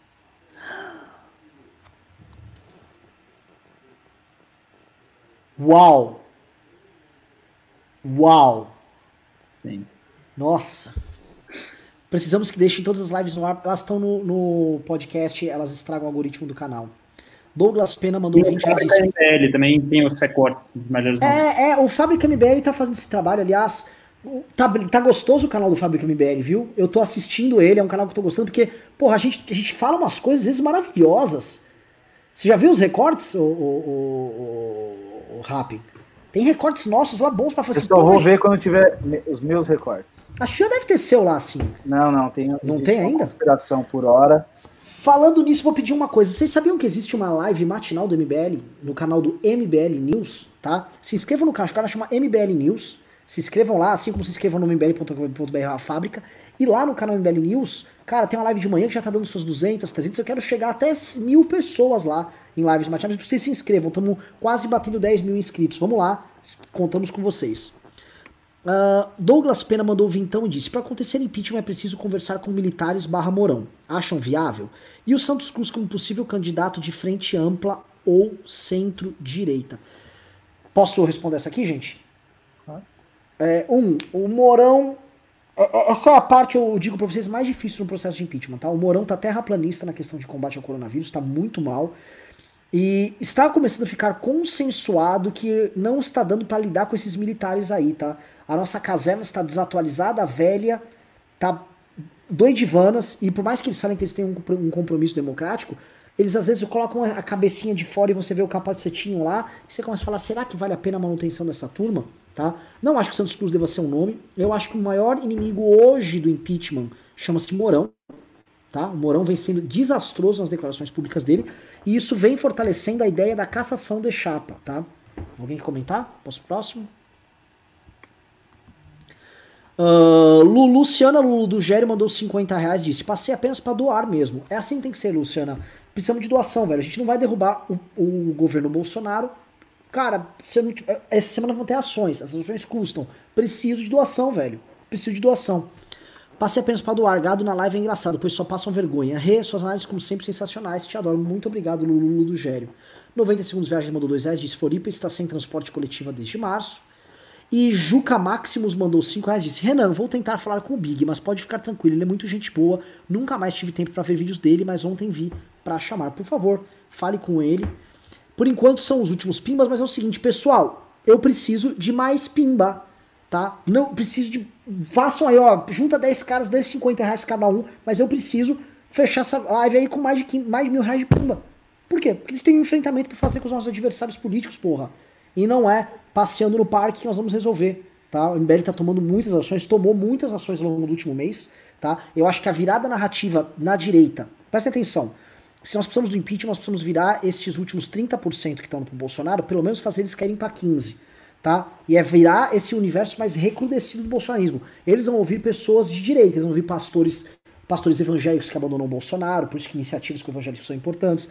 Eles vão ouvir movimentos como o MBL, eles vão ouvir parlamentares do Partido Novo que estão abandonando o governo. Ou seja, gente do campo da direita que falar vai ser importante. Nós estamos a, a, tocando essa ação tá? E fomos muito bem ao longo dos últimos dois meses com a ajuda de vocês. Mas preciso ajudar. Odeio parecer pastor Valdomiro aqui, tá? Vendendo semente, mas eu preciso da porra da ajuda de vocês, sem querer ser chato, tá? Uh... Senhor Ravena, aqui pra gente ir pra conclusão. O que esperar dessa semana insana que vem nascendo aí com quebra-quebra, Jair Loconaro aprontando? Como você encerra esse programa e o que você espera do jogo?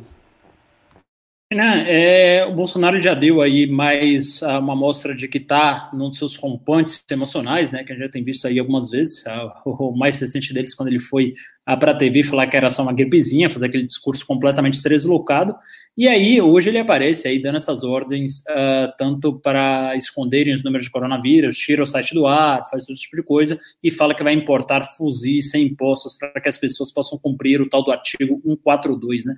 Então, assim, provavelmente vai ser uma semana muito animada, depois de duas semanas ali uh, de uma aparente calmaria, e eu acho que, como sempre, o Bolsonaro vai fazer muita besteira. Antes de passar para o Fábio Rápido, vou fazer só o meu breve e costumeiro merchan. Sigam-me no Instagram, tá aqui o, o arroba, arroba Marcelo MC. Muito obrigado pela audiência e até a próxima. Fábio Rap.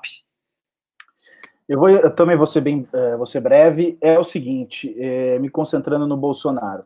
O Bolsonaro, uh, ele está levantando aí a possibilidade da, da aplicação do artigo 142, mas em verdade eu vejo como a personificação do artigo 171 do Código Penal.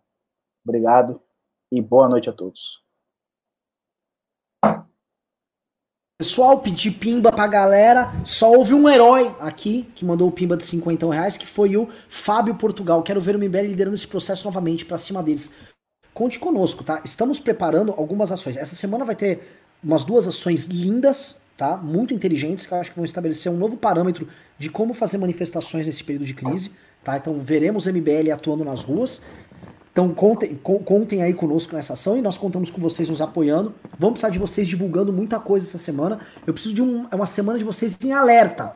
Todo mundo muito alerta, trabalhando e operando, porque vai ser uma semana pra gente aumentar esse desgaste nesse vagabundo. O Bolsonaro não pode ter trégua, tá? Vamos para cima dele, porque o caminho que ele tá adotando é o caminho de conflito, é o caminho de mentira, é o caminho de rir dos mortos, é o caminho de tirar onda com o resto do Brasil e a gente vai estabelecer um limite. Se a esquerda está fazendo a maneira dela, ah, tem um quebra-quebra aqui, um quebra ali, nós vamos fazer da nossa maneira, com o nosso estilo e com o padrão que nós temos, que é 100% de aproveitamento. Nós temos 100% de aproveitamento e derrubar presidentes e contamos com vocês para manter esse aproveitamento sempre no talo, sempre. Uh, como é que chama quando você ganha no Street Fighter mesmo? É flawless victory. Tá? Flawless. Nós queremos ser sempre flawless impeachmentos, tá? Muito obrigado Tá, obrigado, Fábio Portugal. Mano, obrigado não, também não, pelo. Não, não, Tiveram mais pimba. Teve mais um pimbaço, mais um pimba de 10 reais. Opa, o pimba de 10 Opa, começou a galera vir. Não nos abandonem. Borati aqui, ó. Avante MBL, ansioso pelas ações de vocês dessa semana. MBL Bento Gonçalves. Obrigado, Marcelo. E Marcos Suchek mandou mais 100 reais e falou: mais 100 para vocês. Vi no UOL que o governo aceitou novos números de morte nesse domingo. Vai ter que aceitar, vai ter, vamos submeter lá, o governo vai falar, ó, esse aqui eu aceito, esse aqui não. Não, não, mas, mas você duvida, Marcelo, que é, a gente possa ter isso, o governo começando a discutir cadáver? Ó, esse cadáver aqui não, viu? Esse aqui eu acho que não, viu? Esse aqui teve uma armação chinesa. Esse aqui foi explosão de pneu, hein? Isso aqui tá com cara. Hum, tô achando estranho, hein? Cara, esse aqui tem... caiu da terra plana tem um, uma coisa. É claro que não, eu não, não faria, não, não seria responsável de pedir isso às pessoas, mas infelizmente, né, para a sorte do Bolsonaro, a gente não pode pedir que as pessoas se dirijam ao hospital e verifiquem se de fato tudo isso é fantasia ou não.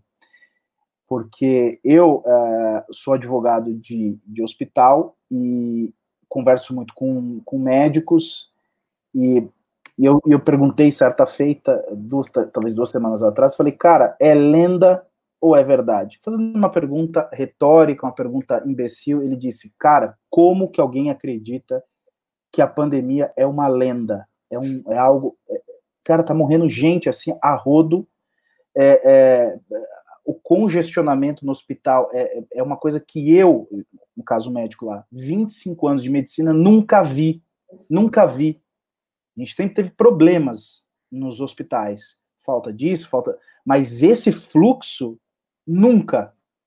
Então, assim, infelizmente, e para o bem do Bolsonaro, a gente não pode pedir que essas pessoas que não acreditam vá a um hospital verificar.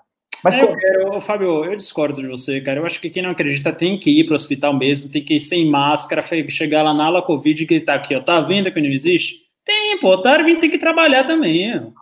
Pô, deixa o Darwin trabalhar também. Mas o meu problema não é nem com as pessoas, é com aqueles que estão lá dentro. Como aconteceu naquela, naquela visita do, do Fernando Holliday e do, e do Arthur, fizeram uma visita é, correta de fiscalização, respeitando todas as regras. Diferente daqueles outros parlamentares que dias depois fizeram também uma visita causando um problema. E não é um. É, veja, você está prejudicando um médico que está lá há 18 horas trabalhando, um segurança que está lá correndo risco e o paciente, cara, eu fiquei internado recente, não por Covid, mas por uma outra enfermidade.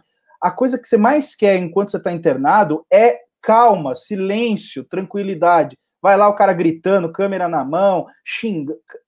Isso daí é de uma é de uma é de uma crueldade sem igual. Então, quando eu digo não vá, é porque é capaz esses malucos eles irem meter um celular na mão e começar a criar confusão e aí prejudicar mais do que. Infeliz, para a sorte do Bolsonaro, a gente não pode fazer isso.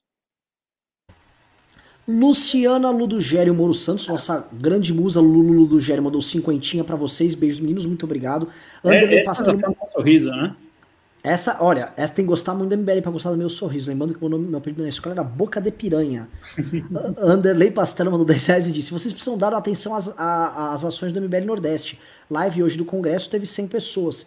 Precisa melhorar o engajamento deles, que são os mais fragilizados pela brutal política local.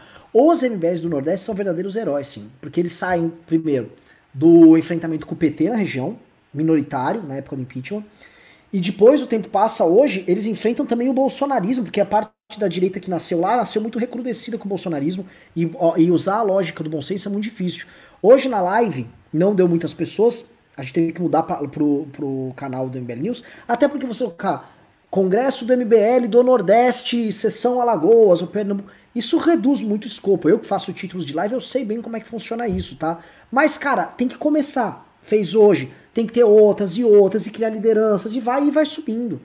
A gente já tá tendo o Pedro Jacome participando de lives nacionais. É isso, tem que criar. Eu, eu acho que precisamos resolver esse déficit. Tem déficit também de mulheres, a gente tem vários déficits que a gente precisa resolver no MBL, tá? Mas não só no MBL, na política nacional como um todo.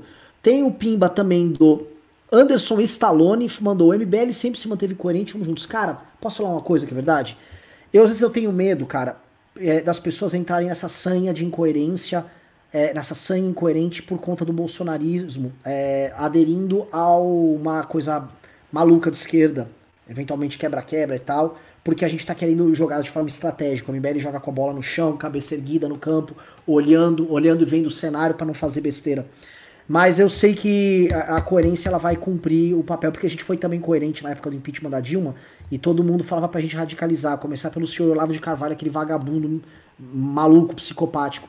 E eu acho que a coerência vai fazer a gente acertar o gol novamente, mas a gente tem que ter contundência junto, e acho que tem que ter. Leandro Oliveira mandou 7,90 e disse: o pior são mortes solitárias. É horrível. A morte pelo Covid é uma morte horrível. E o pior, o que eu sei que as pessoas, porra, Eventualmente você é entubado, te põe para dormir você não sabe se vai acordar novamente. Horrível, horrível, horrível. E ficam brincando com isso. Só uma gripezinha. Aquele bosta do Alan dos Santos, aquele bando de bosta, aqueles influenciadores lá, vagabundos estão sendo investigados, ficam fazendo piada, tirando onda. É, Rogério Guimarães mandou 10 reais e disse: Toma esse pimbinha só porque Marcelo estou Darwin encontra o gado. Penso assim também. Pois é, é, teve mais algum pimba aqui só pra gente finalizar. Acho que Uh, não finalizou aqui o, o programa. Uh, e o Juca Máximo mandou parabéns, Rap, pa, pela participação, como sempre, magistral. Pois é, já temos os Rap Minions aqui. Pessoal, 2 horas e 20 minutos de programa. Acho que podemos dar por encerrado o programa, certo? Certíssimo. Já fizeram encerramentos. Obrigado por todos, obrigado por quem pimbou. Esses pimbas serão usados na causa antibolsonaro. Não tem outra causa para Pimbaram mais, pimbaram mais, pimbaram mais, pimbaram mais, pimbaram, pimbaram mais. Uau, Guilherme Benner Martelli disse: bora tirar o Bolsonaro. E você verá o que aprontaremos essa semana. Contem conosco, que nós contamos com vocês e juntos vamos derrubar este filho de uma égua. Beijos e abraços, galera. Valeu, boa semana pra Valeu. Encerra aí, Júnior Ramos.